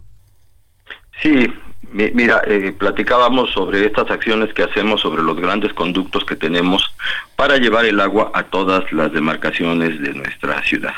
Pero en este momento iba yo a comentar eh, sobre todo eh, por el testimonio que escuchamos de la persona que habló de los problemas de la unidad habitacional en Naranjo 2000, eh, 284 entre Flores Magón y el Eje 2 para decirles, para comentarles que también hacemos revisiones puntuales porque en muchas ocasiones encontramos que las tomas están tapadas, obstruidas por algunas arenitas y que eso impide que el agua entre de manera libre hacia las cisternas o hacia los sitios de aprovechamiento del agua dentro ya de las unidades habitacionales o de las casas habitación. Es muy importante entonces que eh, eh, recordemos también que no es nada más trabajar sobre las grandes instalaciones que tenemos, sino que atender I'm Sandra, and I'm just the professional your small business was looking for. But you didn't hire me because you didn't use LinkedIn jobs. LinkedIn has professionals you can't find anywhere else, including those who aren't actively looking for a new job but might be open to the perfect role, like me. In a given month, over 70% of LinkedIn users don't visit other leading job sites. So if you're not looking on LinkedIn, you'll miss out on great candidates like Sandra. Start hiring professionals like a professional. Post your free job on linkedin.com/people today. Atendemos directamente problemas puntuales y locales, tal como nos lo describieron en la eh, en el reportaje anterior o en, tu llamada anterior. Sí, en el testimonio. Este es un problema. Este es un problema puntual porque alrededor de esta unidad las casas y las otras unidades tienen agua, así que estaremos estaremos atendiendo este este reporte de manera inmediata buscando la solución, si es una solución al en el sitio de la toma donde donde la red pública entrega el agua a la unidad o si existe algún problema en el interior porque en muchas unidades habitacionales hemos encontrado que hay varias cisternas y que solamente la primera o segunda, las primeras cisternas son las que reciben agua suficiente y por problemas internos el agua no llega hasta las cisternas que están más adentro de la unidad. Entonces, eh, eh, en resumen, hacemos revisiones a lo largo y ancho de la red de distribución de toda la ciudad para poder garantizar que el agua llegue a todas las demarcaciones pero también hacemos eh, revisiones puntuales en cada uno de los sitios que eh, a través de nuestras plataformas de información queda la evidencia de los reportes que nos llegan a través de los distintos medios. Ahora, eh, si bien este caso en específico no representa precisamente el corte por la situación de emergencia que estamos viviendo, ya no lo platica, pero va a haber colonias, e incluso no sé si ya lo estén llevando a cabo, donde se vayan racionando el agua y no es porque ustedes eh, lo quieran hacer, sino por un asunto de pues de falta del líquido en, en, en el Cutzamala, de tomar esa decisión en algún momento determinado. No, no quiero verlo como una una, racionalización, una, hacer una reducción eh, de manera local, sino eh, tenemos que entenderlo como las tareas, los trabajos, para que eh, podamos distribuir de manera equitativa el agua entre todas las demarcaciones, entre todas las colonias, entre todas las zonas de nuestra ciudad. Debemos eh, entenderlo de esta manera, dado que eh, los volúmenes que tenemos pues son volúmenes finitos, pero al fin y al cabo el sistema Cuchamala no es el único sistema que tenemos para aportar agua a nuestra ciudad. En este momento el sistema Cuchamala entrega aproximadamente el 25%, la cuarta parte del agua que tenemos para la ciudad y trabajamos intensamente en eh, la conservación, la buena operación de los otros sistemas que están basados principalmente en pozos y algunos manantiales de la parte alta de nuestras montañas del poniente y del sur que aportan agua también. Ya que toca ese tema, el oriente que suele ser una parte de la Ciudad de México que tiene este problema, ¿cómo se alimenta, por ejemplo, Iztapalapa a partir de pozos? No nada más. Iztapalapa tiene la contribución también del sistema Cuchamala. Es una ruta larga que, tienen que, que tiene que recorrer el agua que recibimos tanto del sistema Cuchamala como del sistema Lerma, que entra eh, al Valle de México a través de túneles, túneles que tienen su salida ya del lado del Valle de México en los municipios de Naucalpan y Tlanepantla. Y de ahí inicia el viaje del agua a través de grandes túneles. En el caso de Iztapalapa, el agua tiene que llegar hasta el Cerro del Judío. El Cerro del Judío ya acá muy al sur, en la parte alta de Álvaro Obregón, de la Magdalena Contreras, del Cerro del Judío baja por eh, una línea que conocemos más como Avenida Avenida Toluca, pero también se llama Avenida Glaciar. Por ahí baja, pasa por eh, varios tanques para llegar hasta eh, el, cruce de Avenida Universidad y Miguel Ángel de Quevedo, desde donde la enviamos a la antigua planta de Xotepingo en División del Norte, División del Norte donde desemboca Pacífico, y de ahí se hace un bombeo para llevarlo primero a la planta de bombeo Cerro de la Estrella y después hasta los tanques Cerro de la Estrella. Desde los tanques Cerro de la Estrella el agua baja para alimentar muchas colonias de la parte baja, plana de Iztapalapa. Entonces, ese es uno de los, ese es uno de, de, las rutas que tenemos largas de este sistema Cuchamala que nos permite visualizar inmediatamente que Iztapalapa pues está geográficamente eh, a una distancia grande de los puntos de entrada del agua del poniente. Sin embargo, repito, no es el único sistema que tenemos de aportación de agua para Iztapalapa, están sus pozos y también en la parte más oriental de Iztapalapa, en la parte alta de la Sierra de Santa Catarina, en eh, donde inicia la autopista México-Puebla, tenemos el tanque La Caldera, que recibe agua de otra cadena de pozos que maneja la Comisión Nacional del Agua y desde donde surtimos agua para esta parte alta, las colonias de esta parte alta de la Sierra de Santa Catarina. Bien. Entonces hay distintos sistemas, hay distintos puntos, eh, distintas fuentes de producción de agua que alimentan a distintas colonias de Iztapalapa, pero también a distintas colonias de nuestra ciudad. Y por cierto, en, en, la, em, en el sitio web de nuestro sistema de aguas de la Ciudad de México hay un, una pestañita, un sitio que la conocemos como Agua en tu Colonia, de muy fácil acceso a través de teléfono, a través de tabletas o a través de computadora, en donde em, indicando cuál es la alcaldía y cuál es la colonia en donde se quiere consultar la disponibilidad del agua, se indica de dónde mm. viene el agua para esa para esa colonia y se dan indicaciones muy importantes también en términos de cuáles son las mejores horas o cuáles son las horas de mejor presión en la red para que todos estemos informados y podamos hacer el mejor uso posible del agua que tenemos disponible.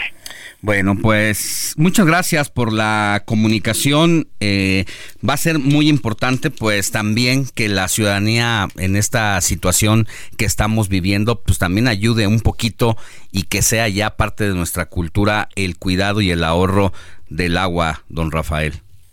Lo has dicho de manera muy concreta y muy clara.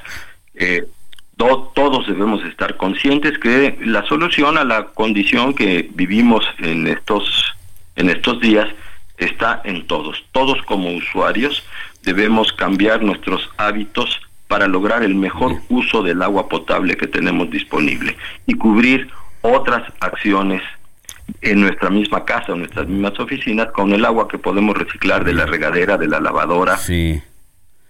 Pues Nunca lavar, nunca lavar la banqueta. Para eso está la escoba y hay que barrerla. Sí. Y los coches hay que llevarlos a los sitios en donde se usa agua tratada para su lavado. Pues agradezco mucho que haya estado con nosotros. Lo dejamos que vaya a su reunión de gabinete. Es Rafael Carmona, coordinador general del Sistema de Aguas de la Ciudad de México. Buen día. Alejandro Jorge, muchísimas gracias por este espacio de información. Buen día para todas y todos. Entrevista. Informativo fin de semana. Esta semana la alcaldía Benito Juárez salió calificada como la mejor en percepción de seguridad en el país y lo reporta la más reciente encuesta nacional de seguridad pública urbana y que tiene que ver pues precisamente con este estudio que hace el INEGI. Agradezco que esté con nosotros en la línea telefónica a quien fue el alcalde de esta pues de esta demarcación, de esta alcaldía, valga la redundancia, Santiago Tabuada, que pues nos platique un poco pues cómo, cómo se logra tener eh, esta percepción cuando es uno de los temas de mayor demanda de la ciudadanía y de mayor preocupación. Buenos días. Está por ahí alcalde Santiago, exalcalde Santiago Tabuada, ahora es precandidato de la Alianza Va por la Ciudad de México para la jefatura de gobierno de la capital. Estamos con él en comunicación.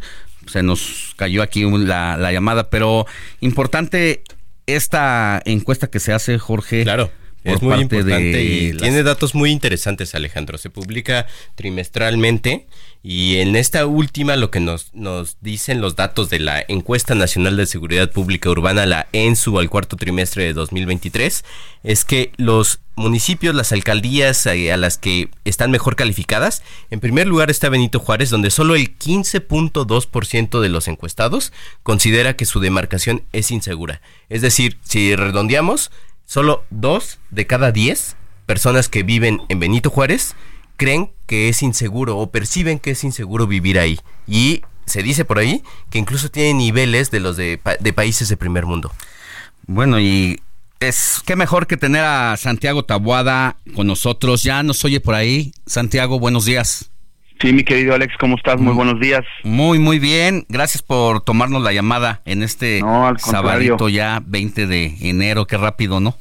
Sí, ya, ya estamos a punto de los tamales, ya a punto de la elección. A, punto de la elección. Bueno, ahorita estamos en un periodo de inicio la intercampaña, pero lo importante que queremos tratar con usted es esta percepción de la seguridad. Decía yo, antes de que se nos mochara ahí la comunicación, que no es nada fácil lograr que la percepción de seguridad se mantenga en buena calificación por la circunstancia que vive el país, las zonas urbanas, las zonas alejadas incluso de las principales ciudades del país, es un asunto generalizado y ha sido uno de los temas que más reclama y demanda la ciudadanía como parte de las soluciones de gobierno. ¿Qué opinión nos da sobre esta encuesta que lleva a cabo el INEGI y donde Benito Juárez sale bien calificada. ¿Cómo se hace? Bueno, primero, Alex, decirte que a mí me da mucho gusto haber encabezado la estrategia cuando fui alcalde, una estrategia que, por cierto, eh, no es nueva, no, no se acaba de implementar, es una estrategia que tú lo sabes, empezamos el día 1 del gobierno en el 2018, que muchos le apostaban al fracaso y que hoy inclusive pues hasta es eh, prácticamente de la eh, de la intención noticiosa o del comentario a veces eh, doloso del jefe de gobierno, porque pues él debería de estar reconociendo que hubo una estrategia que fue exitosa, que dicho sea de paso, yo cuando llegué a Benito Juárez, Alex, no estaban así las cosas. Benito Juárez estábamos teniendo un problema real, ¿no? en términos de, de robo a comercio, de robo a casa habitación, Y, y lo fuimos y lo fuimos bajando porque seguimos una estrategia en la cual pusimos por encima de cualquier cosa elementos tecnológicos, eh, mejoras policiales, eh, herramientas para los policías, mejoras para sus familias. Y entonces esta estrategia que le llamamos blindar Benito Juárez permitió que hoy, por ejemplo, pues Benito Juárez este, esté en los mejores niveles del país y de la ciudad. Y por cierto, esto tiene que ver con la estrategia blindar Benito Juárez, porque si no, alcaldías que colindan con nosotros como Iztacalco, como Iztapalapa, pues eh, tendrían que estar en los mismos niveles si fuera la misma estrategia. Santiago, ¿qué tal? ¿Cómo estás? Te saluda Jorge Rodríguez, jefe de información de Hola, este Jorge, espacio. ¿cómo estás? Solo, muy bien, ¿cómo estás tú? Eh, Bien, gracias. Qué bueno. Solo para comentar, para poner en contexto, precisamente difundían eh, el 18 de enero el gobierno de la Ciudad de México dice llama Martí Batres a la oposición a no hacer caravana con sombrero ajeno en materia de seguridad y dan algunos datos sobre cuál es la atención en algunos delitos, no algunos delitos puntuales del fuero común, como la, la violación en la que dicen que la policía capitalina realizó el 85% de las detenciones y la alcaldía solo el 15%, que en realidad creo que para los ciudadanos, pues a nosotros nos da lo mismo si fue la policía Claro. del estado la policía del- de, la, de Claro. la alcaldía la que hizo la detención, lo que queremos es vivir seguros, ¿no? Por supuesto, y mira, y decirte que al final lo, lo más importante es que esas detenciones que se hacen, pues logren eh, logren vincularlos, que sean delincuentes a los cuales se les entregan pruebas o a los cuales se les demuestran que cometieron delitos. Pero mira, yo en eso no me voy a pelear con el jefe de gobierno. Sí. Lo que tendría el jefe de gobierno es que dedicarse para que las alcaldías, ¿no? Y hay que decirlo, pues dos de las más inseguras las gobierna su partido, el caso de Iztapalapa, el caso de Tláhuac, ¿no? En donde pues es evidente que la gente, fíjate, ve el contraste tan grande. El promedio de la ciudad más o menos está en los 56%. El promedio, eh, eh, eh, la inseguridad de esas alcaldías está por encima del promedio de la ciudad. Es decir, se debería de poner a trabajar en esos lugares donde la gente, porque yo he estado ahí muchas ocasiones, donde la gente te dice, mira, vendo, me piden piso, me voy al mercado, me piden piso, Eh, salgo con mis hijos, me quitan la- las cosas, me subo a la combi. Entonces, realmente lo que quiero decirte es que esto eh, funcionó, que deberían de más bien reconocer que fue un modelo que funcionó y que se podría eh, pues, tropicalizar sin duda, pero replicar en muchos otros lugares de la ciudad en lugar de estarse este, queriendo pelear y pues digo, lo digo con mucho respeto, él tiene tres minutos en la jefatura de gobierno, esta estrategia lleva seis, seis años. Seis ¿no? años. Y, y, y entonces, este, mira, él es bueno para hacer campañas, bueno, más bien, para operar campañas, pero pues deberían ser bueno ahorita para gobernar, ese es su, estra- ese es su chamba ahorita, y lo más importante es que la estrategia de blindar Benito Juárez funcionó,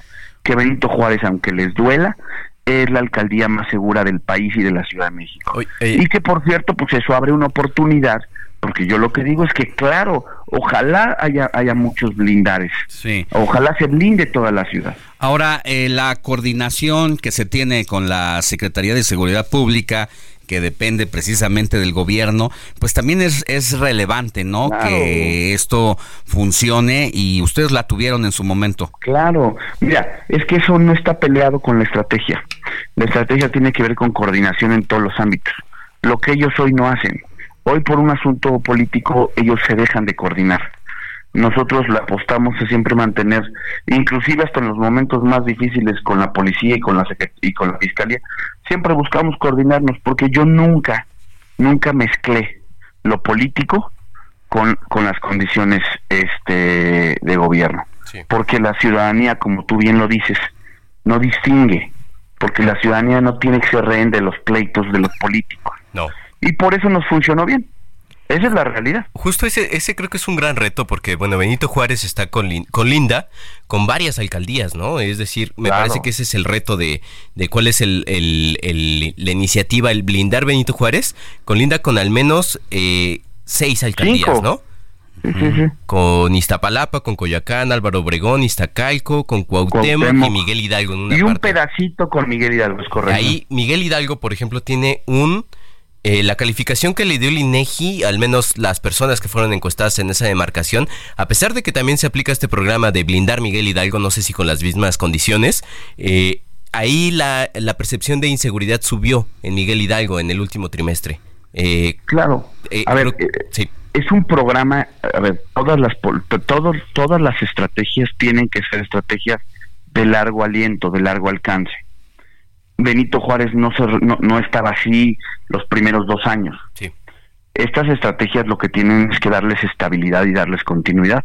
Por eso nosotros logramos poco a poco avanzar, poco a poco avanzar, poco. Hubo trimestres difíciles, sin duda.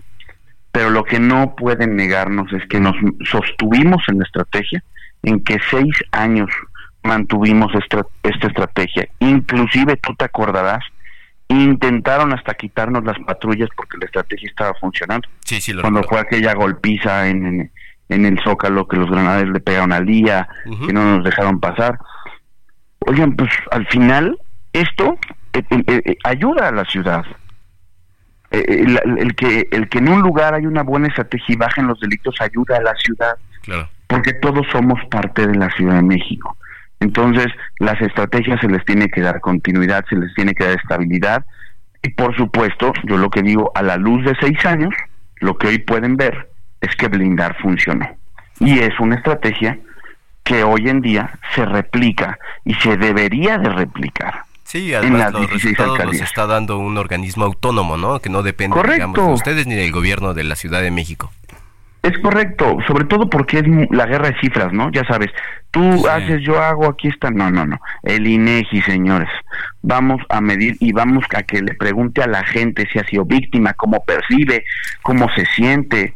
Este, esta parte es la que vale la pena y, y aunque les duela, ¿no?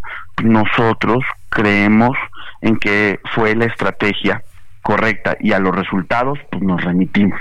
Y puedes checar todos los trimestres desde que empezó esta medición del INEGI y fuimos poco a poco, poco a poco, poco a poco y hoy pues insisto, ahí están los resultados y es una gran noticia para la Ciudad de México que una estrategia en materia de seguridad haya funcionado porque eso le da mm.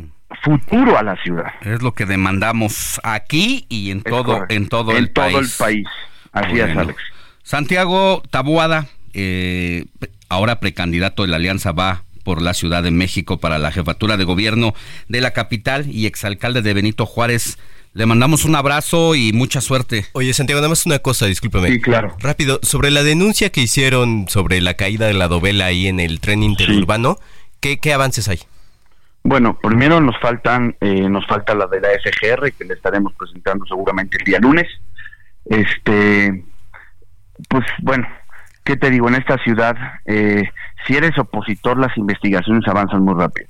Pero si se te cae el metro, si se te cae una dovela, pues seguramente este, en tres, cuatro meses a lo mejor apenas le estarán dando turno ante el Ministerio Público.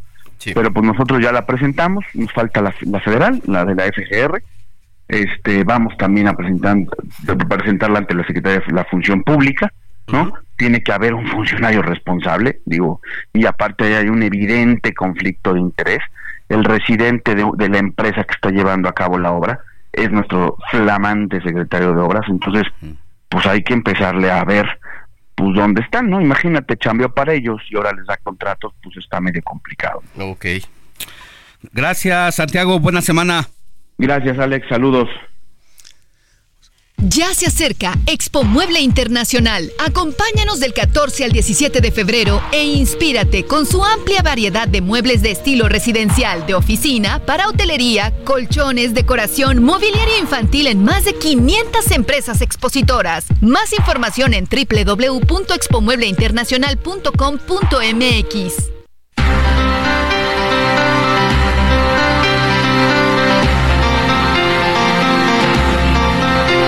8 de la mañana con 54 minutos, ya nos vamos casi a la pausa, solamente eh, dar a conocer que Roberto Palazuelos se mantiene en la candidatura por Movimiento Ciudadano al Senado de la República, esto a pesar de que ha habido reacciones en contra desde el mismo partido como Patricia Mercado, que no están de acuerdo.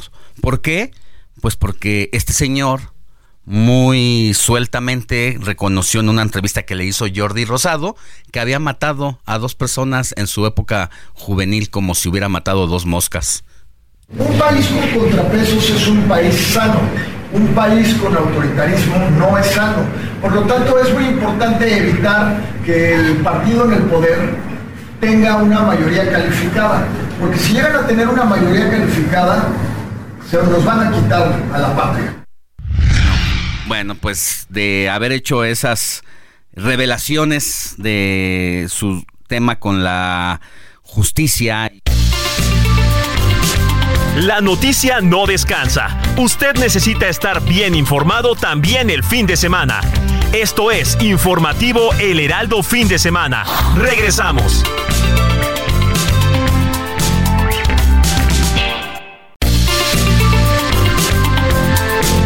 Siga en sintonía con la noticia. Alejandro Sánchez y el informativo Heraldo fin de semana. Continuamos.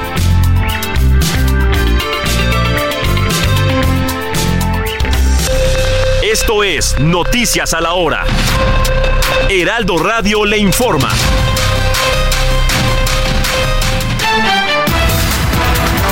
9 de la mañana en punto este jueves culminó el periodo de precampaña en el que Claudia Sheinbaum cerró actividades en la Ciudad de México. Xochitl Galvez hizo lo propio en Guanajuato y Jorge Álvarez Maínez en Nuevo León.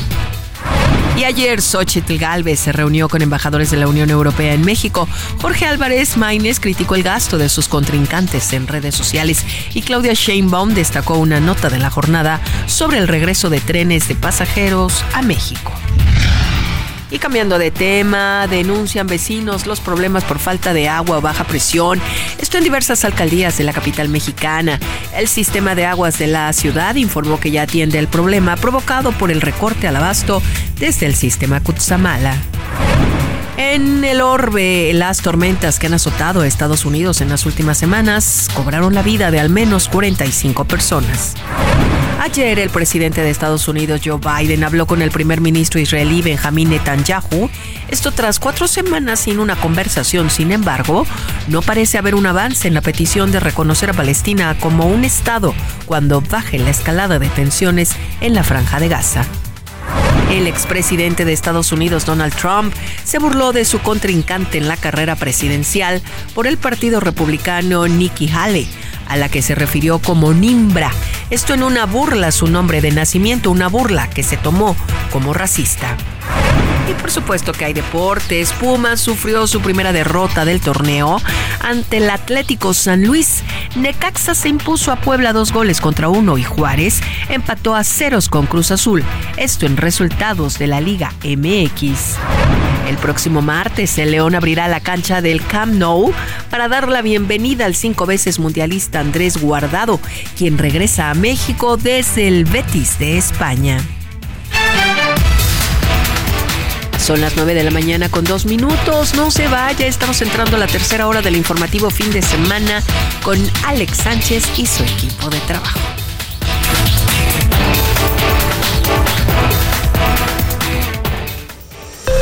Esto fue Noticias a la Hora. Siga informado, un servicio de Heraldo Media Group. 9 de la mañana con 5 minutos, hora del centro del país, tercera parte de las efemérides musicales. Héctor Vieira, te pusiste muy internacionalista. Así es, mi querido Alex, muy internacional y más moderno, más bailador, más así. Porque luego dicen que mi música vieja. No, pues ya, no, de todo, no, no es cierto, es muy hermosa, pero el público aclara. Claro, por supuesto, ahora sí que hay que manejar de todas las de todas las épocas, de todos los tiempos, no hay que rezagarnos porque de repente pues sí, siempre no está de más estar actualizados.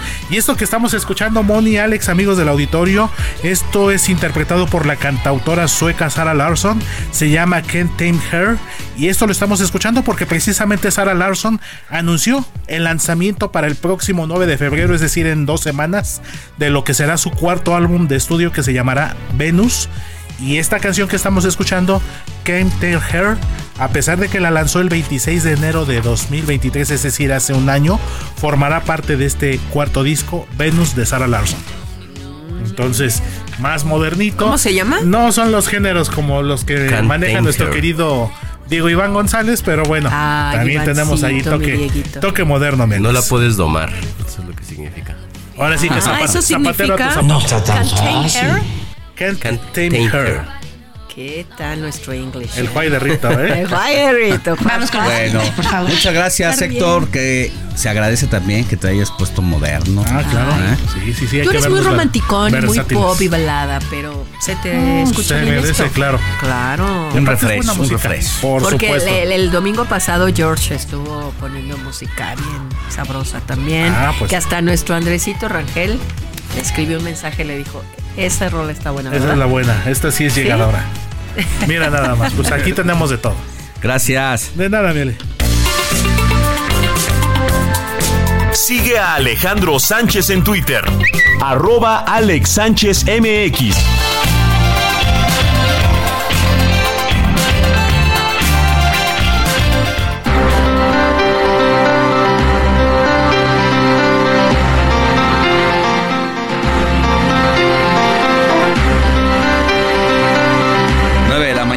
Con ocho minutos, hora del centro del país. Vámonos con Roberto José Pacheco, que desde la tribuna nos dice todos los temas de política, sobre todo del Congreso de la Unión o lo que está pasando. Querido Roberto José Pacheco, muy buenos días.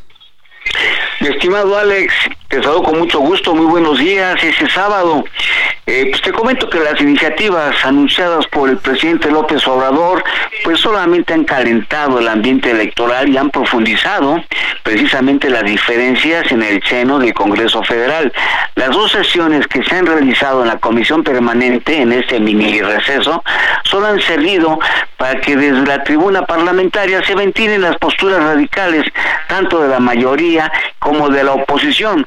Ya estamos, Alex, a unos días de que arranque el último periodo ordinario de sesiones de esta 65 legislatura y todo parece indicar que la agenda parlamentaria, pues sí la lleva el presidente López Obrador con este paquete de iniciativas que va a enviar al Congreso el próximo 5 de febrero. Y sobre esto habla el senador del PRD, Miguel Ángel Mancera.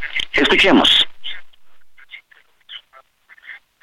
Le agregas un calificativo, una estrategia política electoral que obviamente pues va, a tener mucho impulso y eh, digamos que vida hacia la reforma constitucional yo no lo veo porque no hay números para eso, ya se ha demostrado en varias ocasiones, pero pues va a fijar una agenda.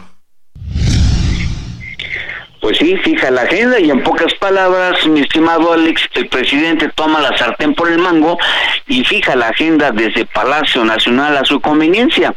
En la entrevista con el senador Mancera, me llama la atención de que el paquete de iniciativas que enviará el presidente de la República al Congreso, por ejemplo, en la reforma al Poder Judicial, pues habrá cuestiones donde sí puede haber coincidencia con la oposición y de esto habla precisamente el legislador del PRD, Miguel Ángel Mancera. Escuchemos lo que dijo. No es posible que los juicios de amparo duren cinco años o duren seis años. No es posible que se sigan concediendo amparos para efectos, que después de tres años de litigio te digan tienes que reponer el procedimiento porque hay violaciones. Se tiene que entrar al fondo, obviamente también en materia electoral, eh, necesitamos el voto electrónico, necesitamos muchas cosas, pero en el momento que tengamos seguramente un nuevo Congreso.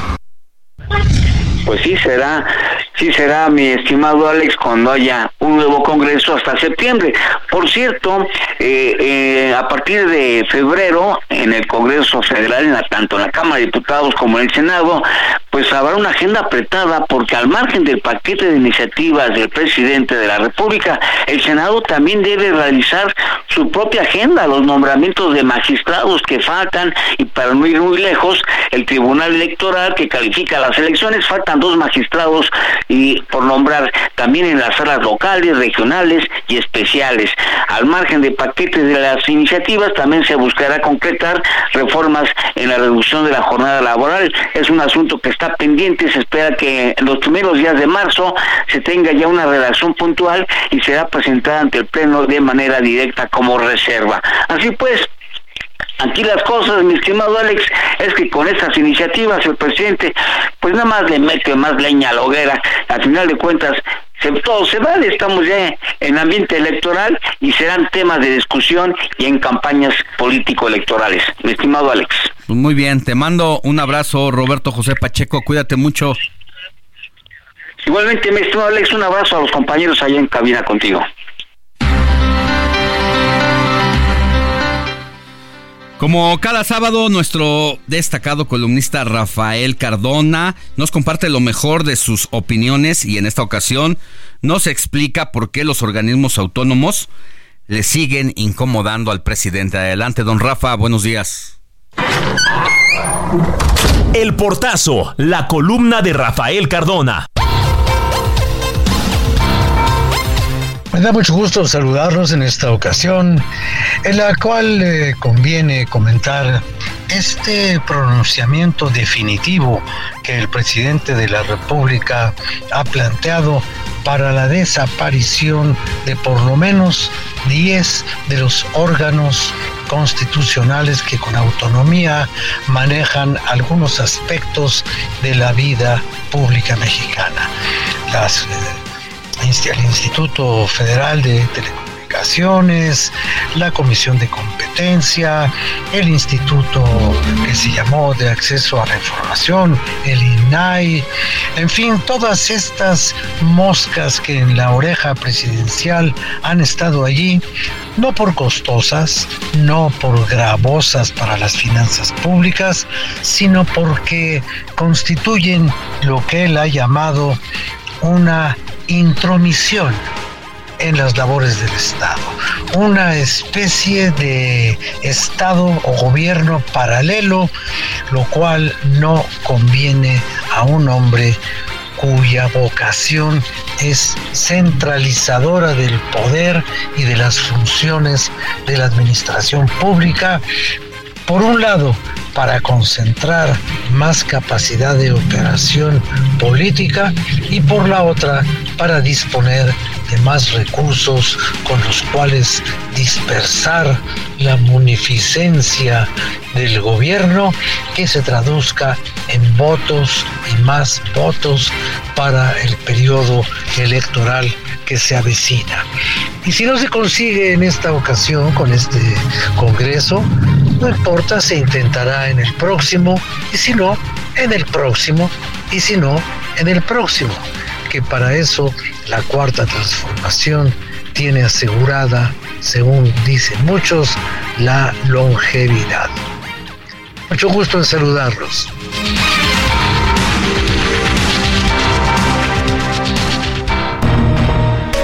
Entrevista. Informativo fin de semana.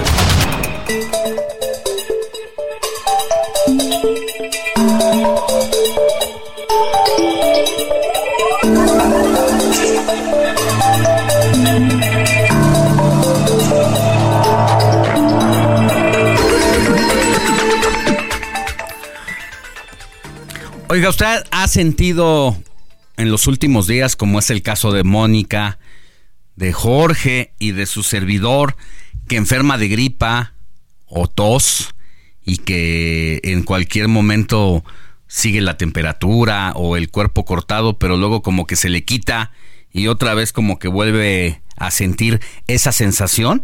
Bueno, pues tenga cuidado y no se automedique, porque en muchos casos no suele ser gripe, ni influenza, ni COVID. Es un tema de alergias provocadas por la liberación de polen en esta temporada, sobre todo en la Ciudad de México. Vamos a platicar de este tema y sí también vamos a hablar del COVID porque eh, señalan los reportes que hay una nueva pues ola de contagios y algunos hospitales se reportan como saturados. Pero primero hablemos sobre el tema del polen. Yo agradezco que esté con nosotros a el doctor Jorge Baruch, jefe de la clínica del viajero de la Universidad Nacional Autónoma de México. ¿Cómo está, querido doctor? Buenos días. Qué gusto saludarle. Jorge Baruch, ¿nos escucha? No tenemos problemas con la conexión, pero ¿ahí nos escucha, Jorge? Sí. ¿Cómo está, doctor? Qué gusto saludarle. Platicaba un poquito sobre el tema de que la liberación de polen provoca aumento de reacciones alérgicas. Qué gusto saludarle. No, el gusto es mío. Saludos al auditorio. Hay una eh, un, un, problema en este momento, en esta temporada del año, con el asunto de las alergias real. Pues, eh, pues año con año se han incrementado eh, históricamente el número de casos eh, que reportan alergias estacionales o relacionadas a, eh, digamos, los cambios en, el ambiente y con ello, pues, eh, digamos que la liberación, justo que hablabas tú, de el polen, sobre todo. pero depende mucho del tipo de temporada o de estación del año, el tipo de alergia, ¿no? hay alergias a las al digamos al a, las coníferas, hay alergias a, al polen de las eh, flores que comienzan en primavera.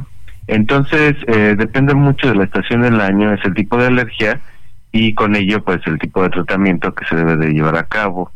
Entonces, eh, generalmente la estación de invierno, en la temporada invernal, por ejemplo, conlleva ciertas alergias y hay ah, algunas personas que son eh, específicamente alérgicas durante la temporada invernal y otras que son alérgicas específicamente durante la temporada de, de primavera-verano. O habemos los que somos alérgicos a las dos temporadas.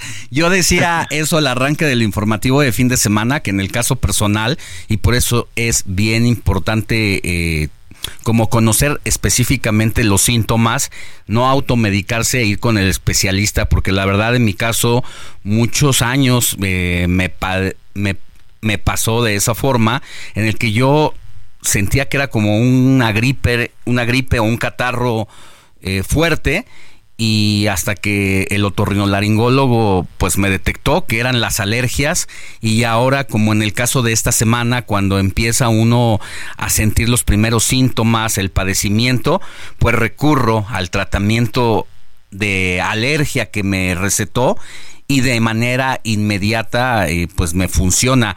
¿Cómo decirle a la audiencia que debe de tener cuidado y cuándo de, eh, considerar que no es una gripe, que no es un tema de la tos y que es alergia?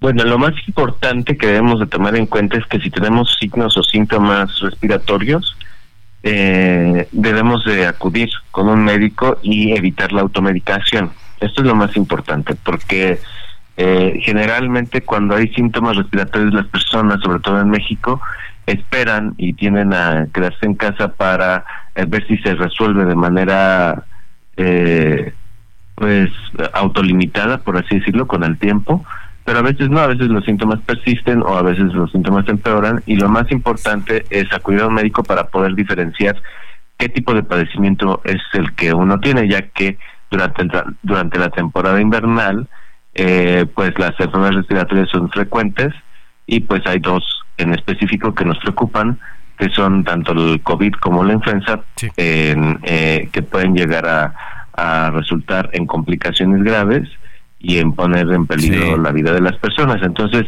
eh, debemos de acudir al médico para que él nos diga si es una alergia eh, o es alguna enfermedad respiratoria que requiera tratamiento o requiera atención médica. Sí, doctor. En el caso de la... Sí, no, no, adelante, adelante. en el caso de las alergias, bueno, pues generalmente se recomiendan medicamentos, pero eh, también como medidas generales, eh, quedarse en clase, en casa, planear actividades eh, eh, que se limiten al aire libre, ¿no? Porque pues el aire libre nos expone más a este tipo de alérgenos que las actividades en ambientes cerrados y este tipo de, de situaciones. Sí, y el, el, uso de cubrebocas sí funciona en el momento en que uno usa el cubrebocas, eh, no permites que entre el polen a las fosas nasales y eso ayuda de sobremanera. Está aquí conmigo Jorge Rodríguez, quien es nuestro jefe de información y te quiere hacer también alguna pregunta. Hola doctor, ¿cómo estás? ¿Qué tal? Buenos días. Bien, gracias. Eh, solo para preguntarte, precisamente ahorita hay como esta inquietud que acabas de comentar de que no sabemos si es una alergia o si es la, una infección, ¿no? Una enfermedad eh, desarrollada a través de una infección que pueda ser eh, COVID o influenza o alguna otra enfermedad respiratoria. Y en la semana se difundió eh, información sobre, desde el fin de semana pasado, sobre la capacidad hospitalaria que hay para atender casos de COVID y en el que supuestamente 16 hospitales ya estaban a su máxima capacidad. La UNAM, precisamente el Programa Universitario de Investigación sobre Riesgos Epidemiológicos y Emergentes, decía que sí, se, como se anticipaba, hay una frecuencia mayor de las infecciones, pero no hay un indicador que sugiera alarma. Me imagino que es un poco la parte de la reconversión hospitalaria que se hizo durante el periodo de pandemia y que ahora se está tratando de volver un poco a la normalidad. ¿Tú cómo ves la situación? ¿Hay, hay algo que debería de alertarnos o en realidad simplemente es como una, una enfermedad más en esta temporada de, invierno? Pues eh, definitivamente eh, las alergias como tal nos van a causar una mm, eh, signos y síntomas distintos clínicamente a las infecciones respiratorias agudas. Sí.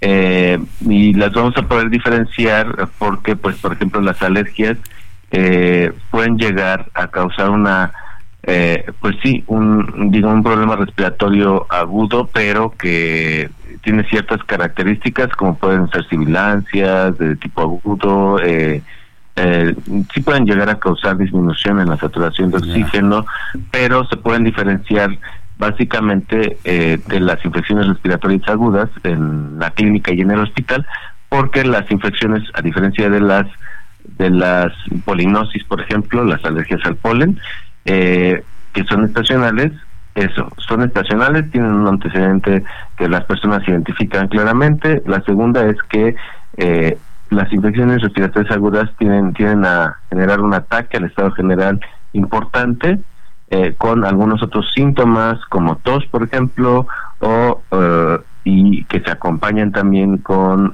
fiebre eh, elevada, por ejemplo, en el caso de que sea influenza, o puede llegar a haber otro tipo de signos o síntomas respiratorios o no respiratorios, como en el caso de COVID, como puede ser diarrea, que también es frecuente.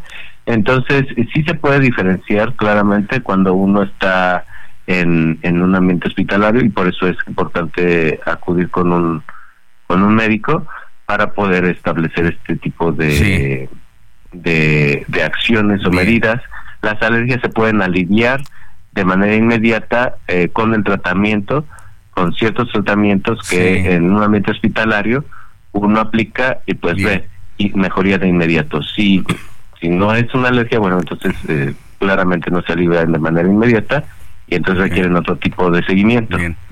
Doctor, ¿nos aguantas tantito en la línea? Vamos a una pausa y regresamos también para hablar del COVID. Sí, claro. Gracias, pausa. La noticia no descansa. Usted necesita estar bien informado también el fin de semana. Esto es Informativo El Heraldo Fin de Semana. Regresamos.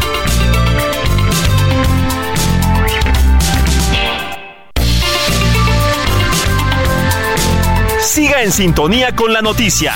Alejandro Sánchez y el informativo Heraldo Fin de Semana. Continuamos.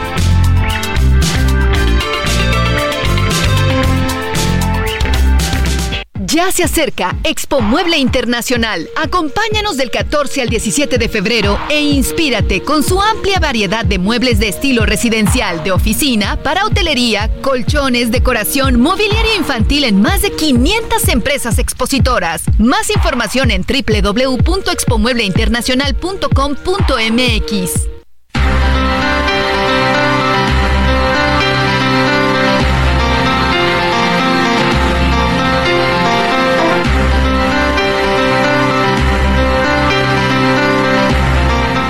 9 de la mañana con 31 minutos, hora del centro del país.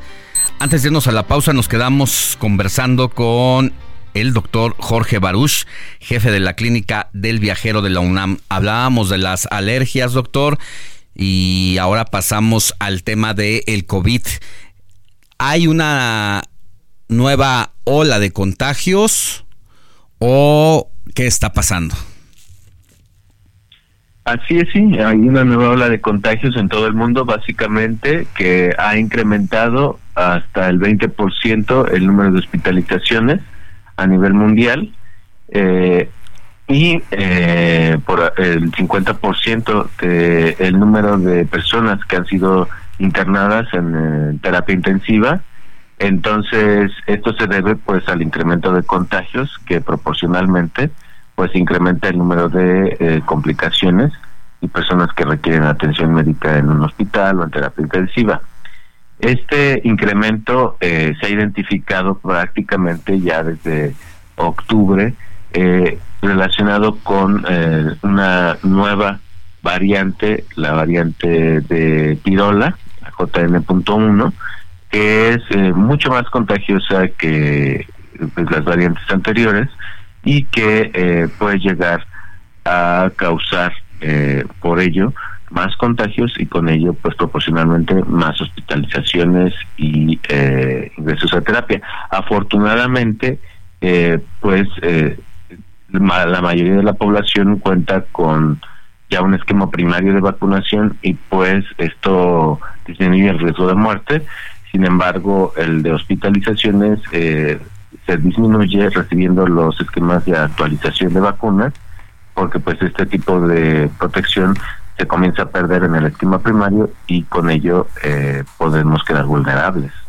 Así es, es decir, entonces el índice de muertes por contagios, independientemente de que haya hospitales que estén saturados, sí ha disminuido y se debe en gran medida al esquema de vacunación, ya sea que hay personas que tienen de dos a cuatro hasta cinco vacunas y eso ha ayudado a pesar de que todo esto fue muy rápido. Yo creo que en la historia de la salud es una de las vacunas que más rápido se ha desarrollado, se ha implementado y se distribuyeron pues con diferentes marcas, diferentes nacionalidades, pero al corto plazo hemos descubierto que sí nos sirvieron efectivamente Mm, para ir conteniendo y debilitando, eh, o más bien teniendo la protección contra esta pues epidemia. Así es, digo, eh, lo más importante también que ha señalado incluso la Organización Mundial de la Salud es que pues habiendo una, una elevación en el número de casos eh, y complicaciones y con ello, bueno, hospitalizaciones y bajas, pero también muertes eh, de enfermedades prevenibles por vacunación, ¿no? Entonces esto es lo que llama la atención y por ello es muy importante convocar a la población eh, mundial, pero en especial mexicana, eh, para que pues acuda a vacunarse en cuanto antes contra influenza y también contra COVID. Y si lo hace contra COVID, pues sea con la vacuna actualizada, que es la que tiene un, menor, un mayor impacto en disminuir el riesgo de hospitalizaciones de esta enfermedad. Ahora, ya se ha autorizado y ya está disponible desde hace algunos días, se acaba de comenzar la distribución de la vacuna de Moderna aquí en México, eh, dirigida a niños de seis meses a cinco años. Y esa es una buena noticia porque ellos justo en nuestro país no habían tenido acceso a ninguna vacuna y con la autorización de la vacuna de Moderna de niños de seis meses a cinco años, bueno, se puede tener este esta vacunación, esta población que ha sido vulnerable desde toda la pandemia, desde el inicio hasta ahora, a pues justamente las complicaciones, la muerte, incluso también las secuelas a largo plazo que disminuyen su calidad de vida y pues ya, ya se puede poder, ya se puede aplicar este, este esquema que consiste de dos dosis eh, con una diferencia de cuatro a, a ocho semanas entre cada una para esta población que puede también estar afectada con el COVID. ¿Esta vacuna es del sistema de salud pública? Las vacunas actualizadas eh, con la variante de Omicron, la XBB, son de las farmacéuticas Pfizer y Moderna en nuestro país. Lamentablemente, el sector salud no ha adquirido estas vacunas, pero sí las ha autorizado para su disponibilidad en el sector de la iniciativa privada. Eh, esperemos que en un futuro pudiera llegar a ver, pero pues para esta ola de contagios parece que solamente el sector de la iniciativa privada lo va a tener. Entonces, pues eh, recomendamos a la población que en la medida de sus posibilidades eh, tenga esta oportunidad de acceder o de preguntar a, por ejemplo, los consultores de farmacias, los médicos de cabecera, para poder ser orientados en este sentido, eh, cuáles podrían ser las opciones para poder vacunar a la población con el esquema de, vacunación actualizado. Gracias, doctor Jorge Baruch, jefe de la clínica del viajero de la UNAM, por estos minutos para el informativo de fin de semana. Muchas gracias a ti, Alex, y saludos al auditorio. Bonito fin de semana.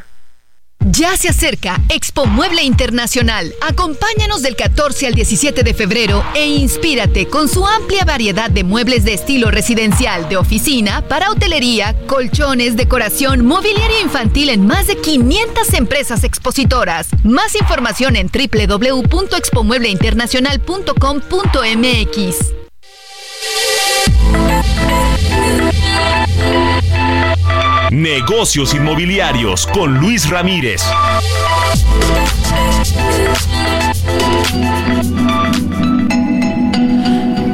Bueno, en esta, caso, en esta ocasión tenemos a Pablo Mateos, socio fundador de Vive de las Rentas, que como cada fin de semana aquí hablamos de las asesorías sobre cómo hacer de nuestra casa un bien inmueble. Buenos días, Pablo.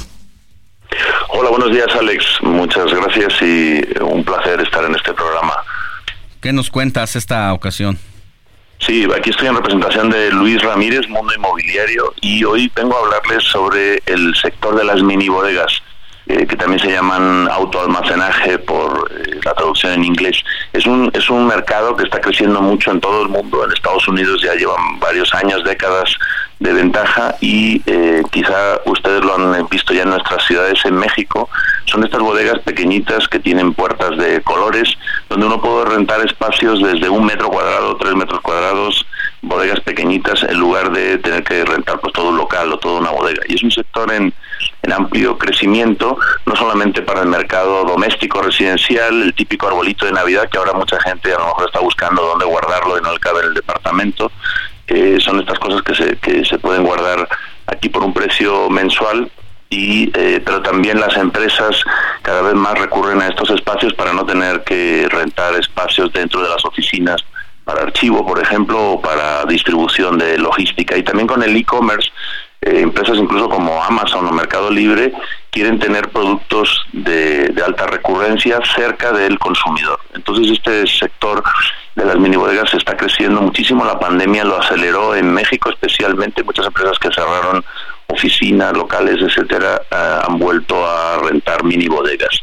Eh, de hecho, hay una fibra, un fideicomiso de inversión en bienes raíces que cotiza en bolsa en, México, que se llama Fibra Storage, donde ya hay más de 10.000 espacios de autoalmacenaje y se puede invertir directamente en, en estas fibras.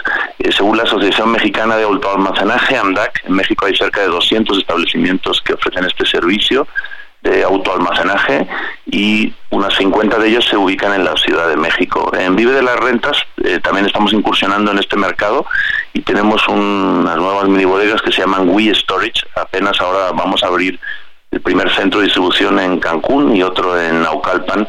Entonces, pues les invito a, eh, como a identificar esta oportunidad de inversión inmobiliaria. Puedes comprar desde 10 metros cuadrados de inversión en mini bodegas, un sector en amplio crecimiento, Alex, porque en Estados Unidos hay 570 metros cuadrados de mini bodegas por cada mil habitantes y en México hay apenas 20, entonces todavía estamos 27 veces por debajo del potencial que tiene este sector.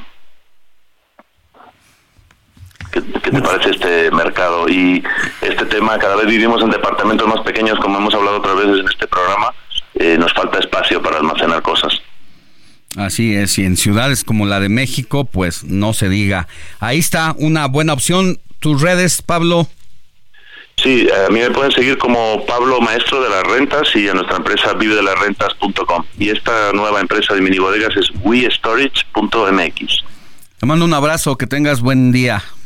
Un saludo, Alex, muchas gracias. Sigue a Alejandro Sánchez en Twitter, arroba Alex Sánchez MX.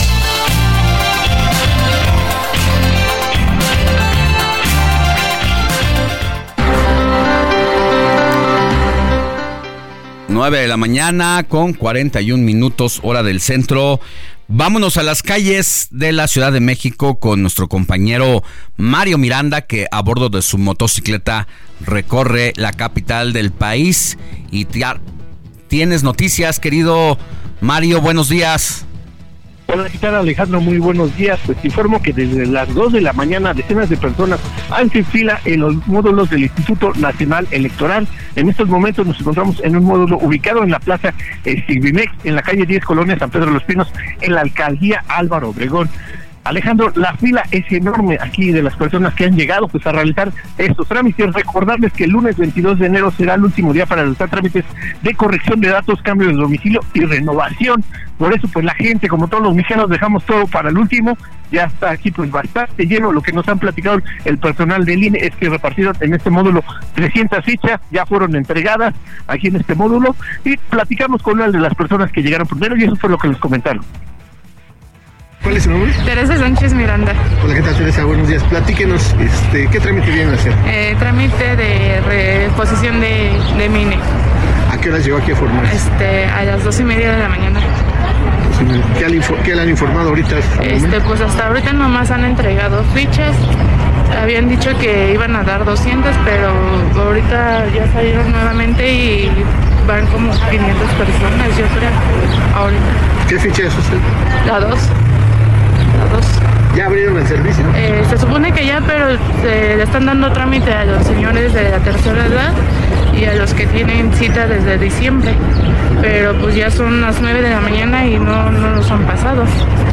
¿Y por qué venir hasta estos últimos días? Eh, bueno, pues a mí me pasó el problema que la extravié en estos días, por eso pues que es una es un documento que te piden ya para cualquier para cualquier trámite y pues ahorita yo vengo por el trámite que voy a hacer. Muchas gracias. Alejandro, ahí las palabras de las personas que han llegado temprano, se han dado cita en este módulo de atención del Instituto Nacional Electoral. Pues, ah, pues la gente que decide que quiere hacer un trámite hay que pararse temprano y ahora aquí eh, estos módulos de atención, recordarles, estará abierto el día de mañana y el lunes será el último día para realizar algunos de estos trámites, Alejandro. No, pues son horas y horas de dos y media de la mañana relata esta persona que llegó por su ficha y le iban a dar 200 eh, hasta 200 fichas y dice que ya van más de 500. Es decir, va a haber muchos trámites o muchas personas que se van a quedar con las ganas de sacar la identificación o de sustituirla porque platicábamos la semana pasada con una consejera electoral y dijo no se va a extinguir el a expandir el plazo porque nosotros necesitamos tener un corte determinado y esto pues va a hacer que, que sí, que desafortunadamente por dejar las cosas al final muchas personas puedan quedarse sin el documento, Mario. Así es, Alejandro. bueno, es que ya salió el personal de aquí de línea a informarles a las personas que están formadas, pues hasta dónde quieren 300 fichas y ya las llega más gente que llegó, pues que se retire a su casa, no tiene caso que esté aquí formada y se vaya a molestar que a la mera hora pues no, no les realicen el trámite, entonces solamente 300 fichas. En los módulos están en diferentes horarios, la atención es diferente, hay unos que están, el de Parque Lira que ayer fuimos es de 8 de la mañana a 8 de la noche, también se están repartiendo fichas, hay que consultar las páginas oficiales del INE para checar los horarios de los módulos de atención. Bueno, seguimos pendientes. Que tengas buen sábado. Gracias, Mario. Igualmente, buen fin de semana. Sigue a Alejandro Sánchez en Twitter. Arroba Alex Sánchez MX.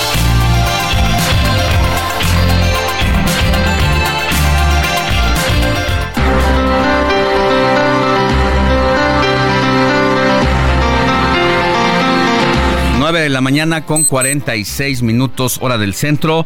Vámonos con don Carlos Salomón, que como cada sábado el maestro nos comparte su análisis preciso sobre el acontecer nacional y esta vez nos dice por qué el salario mínimo debe ser una verdadera herramienta de justicia social. Adelante, don Carlos, buenos días. Alejandro, por definición y por ley, el salario mínimo deberá ser remunerador para aquel que pueda cubrir las necesidades de su vida diaria y además tener acceso a aspectos culturales, deportivos y de entretenimiento. Es decir, no es solamente para sobrevivir. Durante muchos años, el salario mínimo estuvo controlado y muy castigado. Durante décadas, el salario mínimo no fue un ingreso que permitiera vivir con dignidad. Año tras año, el incremento anual era menor que la inflación. Sin embargo, parece ser que en este sexenio el salario le ganará a la inflación por primera vez en mucho tiempo.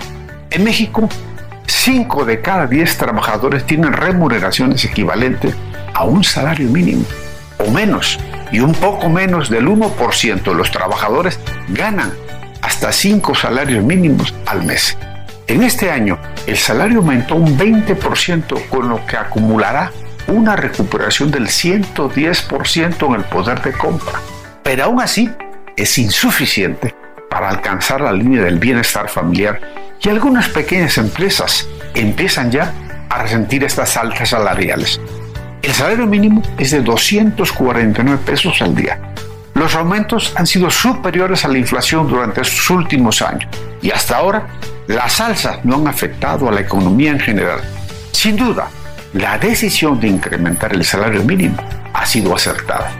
Como decíamos al principio, la ley define que el salario mínimo debe garantizar el bienestar de los trabajadores, pero el espíritu de la ley ha estado muy alejado de la realidad. Alejandro, ojalá que este camino iniciado se mantenga por quienes gobiernen en el futuro y que la inflación real, Alejandro, no la oficial, sea inferior a los aumentos salariales para que con el tiempo crezca el mercado interno y la justicia social, Alejandro, sea una realidad y no un discurso.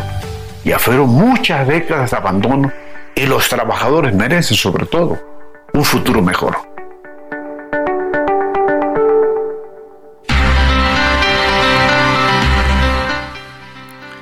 Nueve con 48. Vámonos ahora hasta el otro lado del mundo con Patti Alvarado, quien está allá en Madrid y nos tiene su reporte como cada fin de semana. Patti, buenas tardes allá. Orbe, la información internacional con Patricia Alvarado. Muy buenos días, Alex. Te comento lo más destacado de las páginas internacionales de esta semana. En primer lugar, las miradas se centraron en la cumbre de Davos, Suiza, que ha vuelto a reunir a los líderes mundiales que marcaron tendencia con los temas abordados. En primer lugar, la inteligencia artificial, los combustibles fósiles y el caos climático. En la apertura de la cumbre, el secretario general de Naciones Unidas, Antonio Guterres, advirtió sobre la amenaza real que se cierne sobre la humanidad por el calentamiento global y el desarrollo desenfrenado de la inteligencia artificial. Guterres pidió la eliminación gradual de los combustibles fósiles, algo esencial que debería estar el próximo año en otra gran cumbre, la del clima, donde habrá un comité climático para discutir sobre cómo combatir el caos climático. Por cierto, curiosamente en Davos hubo una mirada hacia la juventud para advertir que las nuevas generaciones sufren ansiedad y que los problemas de salud mental son actualmente una de las mayores preocupaciones de los jóvenes a nivel global. Alex, la Alianza Militar del Tratado del Atlántico Norte, OTAN, anunció que se llevará a cabo el mayor ejercicio militar desde la Guerra Fría con 90.000 tropas. Las maniobras comenzarán la próxima semana y se extenderán hasta mayo. Se trata de uno de los ejercicios militares sin precedentes en los que participarán 31 países y 90 mil soldados. En las maniobras intervendrán buques de guerra, fuerzas aéreas y carros de combate.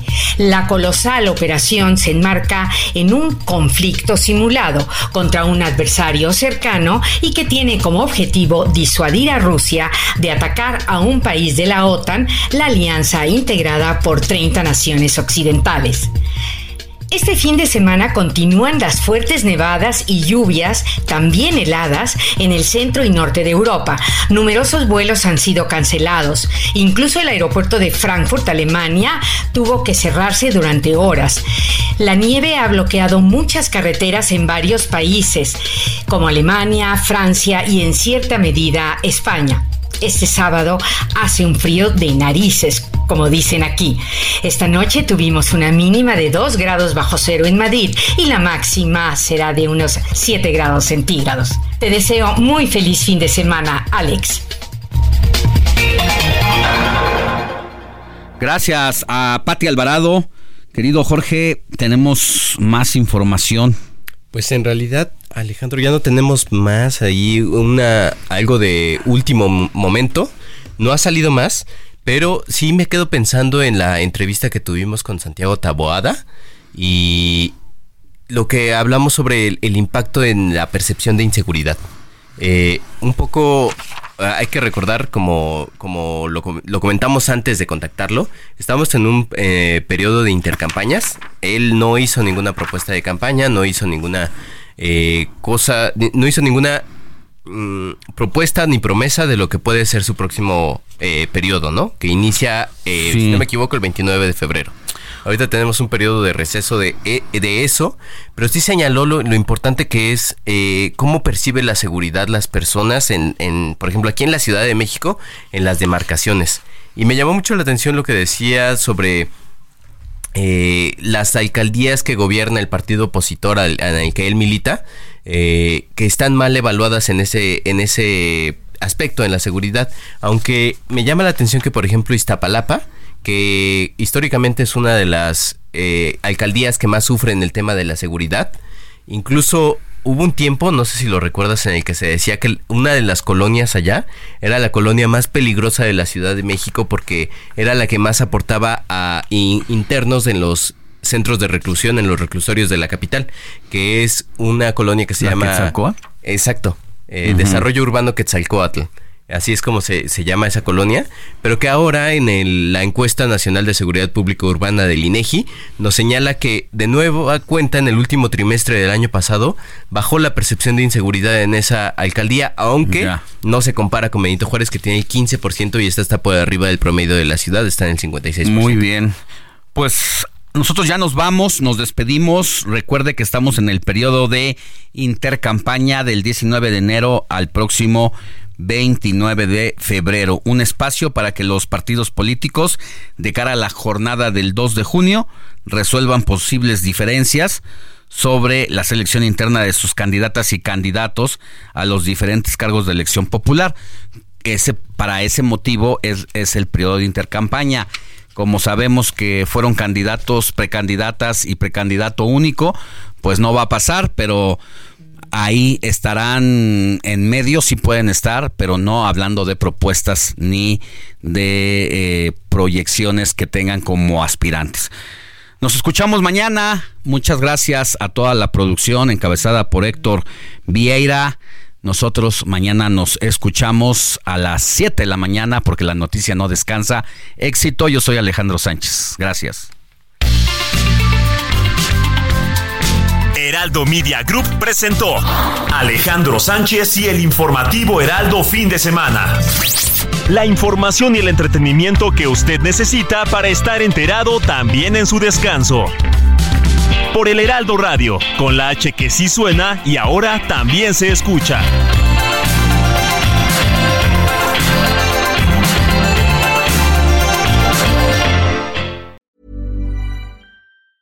Planning for your next trip?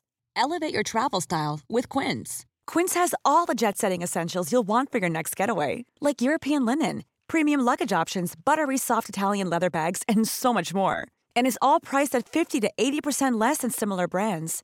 Plus, Quince only works with factories that use safe and ethical manufacturing practices. Pack your bags with high-quality essentials you'll be wearing for vacations to come with Quince. Go to quince.com/pack for free shipping and 365-day returns.